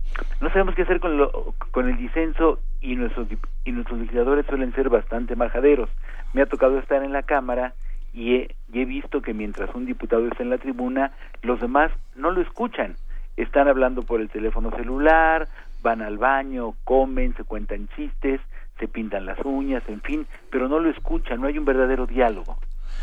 Venga, pues muchísimas gracias. Aquí sí hay diálogo. Aquí sí hay diálogo. Aquí sí hay diálogo, afortunadamente, y bueno, tenía que ser así. Es, es Radio UNAM y son Juan Inés, Luisa y Benito, que son conductores inmejorables de primer movimiento. Y es Renato Rodríguez que te dice, no es Rafaela Inclán, sino Miguel Inclán. Miguel Inclán, claro, Miguel Inclán, perdón. estamos en todo. Estamos aquí, hacemos comunidad. Muy bien. Un abrazo, gracias. Muchas gracias. Primer movimiento. Donde la raza habla. Investigadores de la FES Aragón crearon un sistema que automatiza el proceso de evaluación clínica en menores de edad con algún tipo de discapacidad intelectual, además de un tablero electrónico interactivo que les permitirá desarrollar habilidades. Nuestra compañera Cristina Godínez preparó la siguiente información.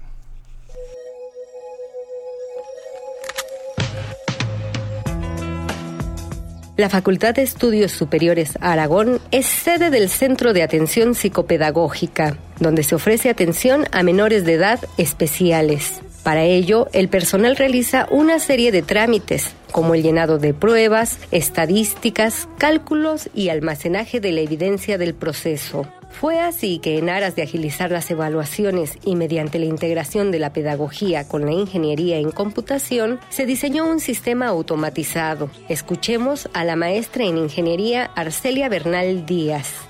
La idea empezó por el hecho de que pues aquí en la escuela hay un psicopedagógico, un centro de atención que ayuda a los niños con alguna discapacidad. El trabajo pues prácticamente consiste en quitar todo el papeleo que se hace en el centro, en cuestiones de todas las pruebas, en el llenado de, estadísticas, en los cálculos eh, y muchas cosas. Entonces el sistema pues prácticamente automatiza todo este proceso de evaluación de los pequeños. Se trata también del proyecto de tesis del alumno Luis Antonio Álvarez Pasarán, quien nos explica en qué consiste. Lo que este programa te permite es guardar la evaluación en el tiempo en el que se quedaron hasta que se concluya finalmente. Ya después que se finalizó, el programa tiene una pequeña opción para poder guardar esa evidencia en un PDF con todas sus gráficas lo que permita que ya tengan una evidencia de manera electrónica. Esta evaluación la puedes aplicar antes, durante y después de los procesos de intervención, lo que permitiría ver el avance del niño. En apoyo al aprendizaje de pequeños con alguna discapacidad intelectual, investigadores de la misma entidad universitaria desarrollaron un tablero electrónico interactivo. Habla la doctora María Teresa Barrón Tirado, coordinadora del programa de atención psicopedagógica. Al presionar un botón, se iban prendiendo los colores e íbamos viendo que buscaran las secuencias, les íbamos preguntando qué secuencias iban teniendo y además qué colores se iban presentando. Entonces el niño está aprendiendo más fácilmente. Yo creo que esto es lo importante, el integrarlos, pero además como la reacción de los niños y de los padres es de interés, además se ve la satisfacción de los niños, que esto es algo muy importante. El dispositivo contribuye a la adquisición de habilidades y la memorización y pueden usarlo infantes con síndrome de Down, síndrome de Lennox o con hiperactividad. Para Radio UNAM, Cristina Godínez.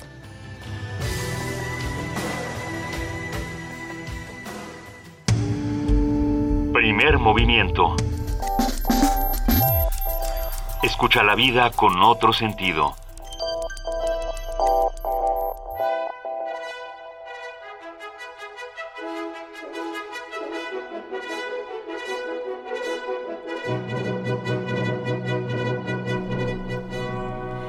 A las 9 de la mañana con 53 minutos se avecina vertiginosamente nuestra querida compañera Vania Nuche. Buenos días, Vania. Hola, Luisa, Benito, Juana Inés. Muy buen día a todos. Hoy en Radio UNAM por el 860 de AM. Al terminar primer movimiento, quédense en Momento Económico. A las 5 de la tarde disfruten de los entremeses de Miguel de Cervantes. A las 6 seguimos con las crónicas marcianas de Ray Bradbury. Termina mañana, no se lo pierdan. A las 11 de la noche sigan disfrutando de Macbeth en La llave, la clave, la nave el ave del tiempo, la serie histórica de Juan López Moctezuma. Hoy es la penúltima parte, no se lo pierdan. Por el 96.1 de FM a la una de la tarde escuchen nuestro curso radiofónico sobre el Quijote para conmemorar los 400 años del fallecimiento de Miguel de Cervantes. También termina mañana, no se lo pierdan. Hoy en Miocardio, la génesis del sonido, disfruten de la música de los Corsarios del Blues a las 3 de la tarde. Y al terminar a las 3 y media, presentamos por una sociedad inclusiva producción de Radio Netherland. El tema de hoy es la inclusión de las minorías. Lo podrán disfrutar hasta el 26 de mayo no se lo pierdan. Al terminar, escuchen nuestro corte informativo de la tarde con toda la información del mundo en el ámbito nacional e internacional y por la tarde recuerden que nuestros compañeros de resistencia modulada se enlazan con el 860 de AM en punto de las 10 de la noche. Visiten nuestra página de internet www.radiounam.unam.mx y síganos en redes sociales como arroba Radio UNAM.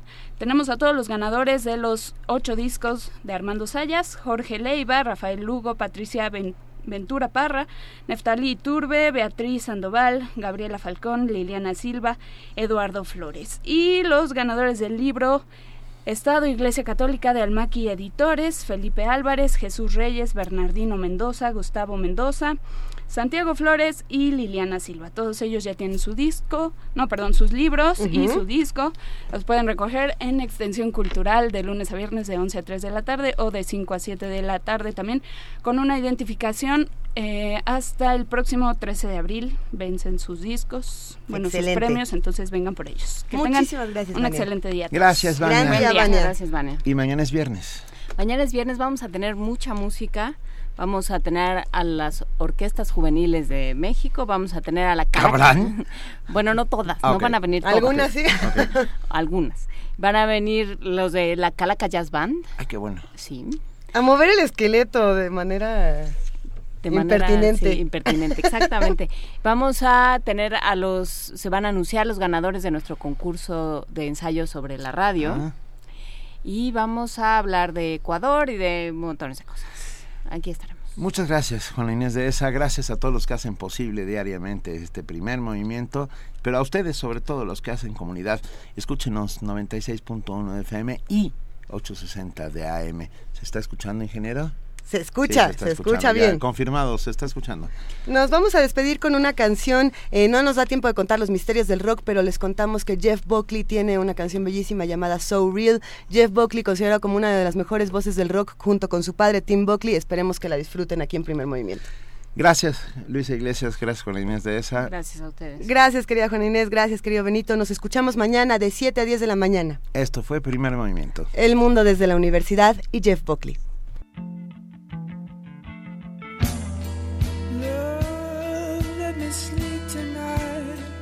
On your couch.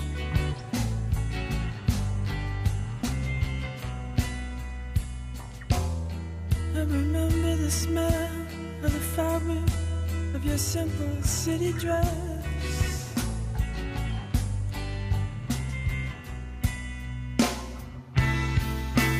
Oh, that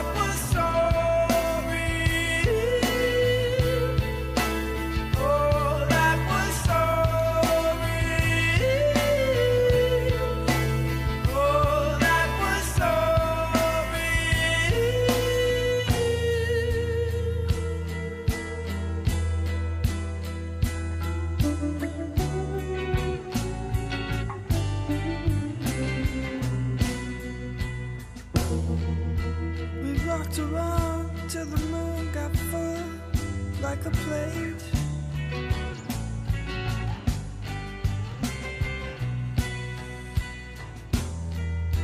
And the wind blew an invocation. I fell asleep at the gate.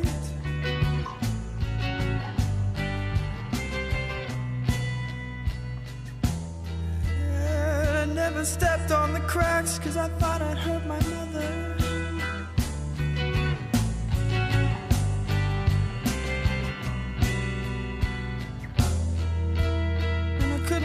From the nightmare. It sucked me in and pulled me under. Pulled me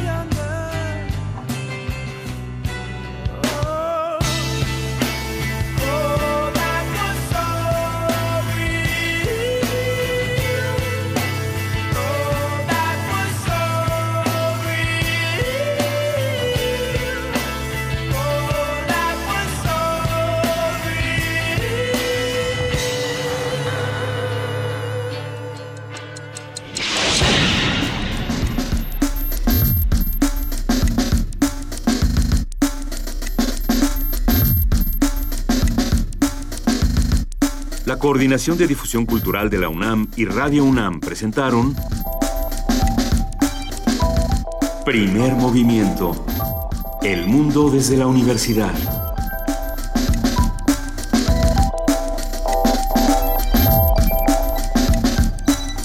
Coordinación de invitados Amalia Fernández y Miriam Trejo. Redes sociales Vania Nuche. Operación técnica Arturo González. Producción Frida Saldívar, Francisco Ángeles, Tamara Quirós y Silvia Cruz Jiménez.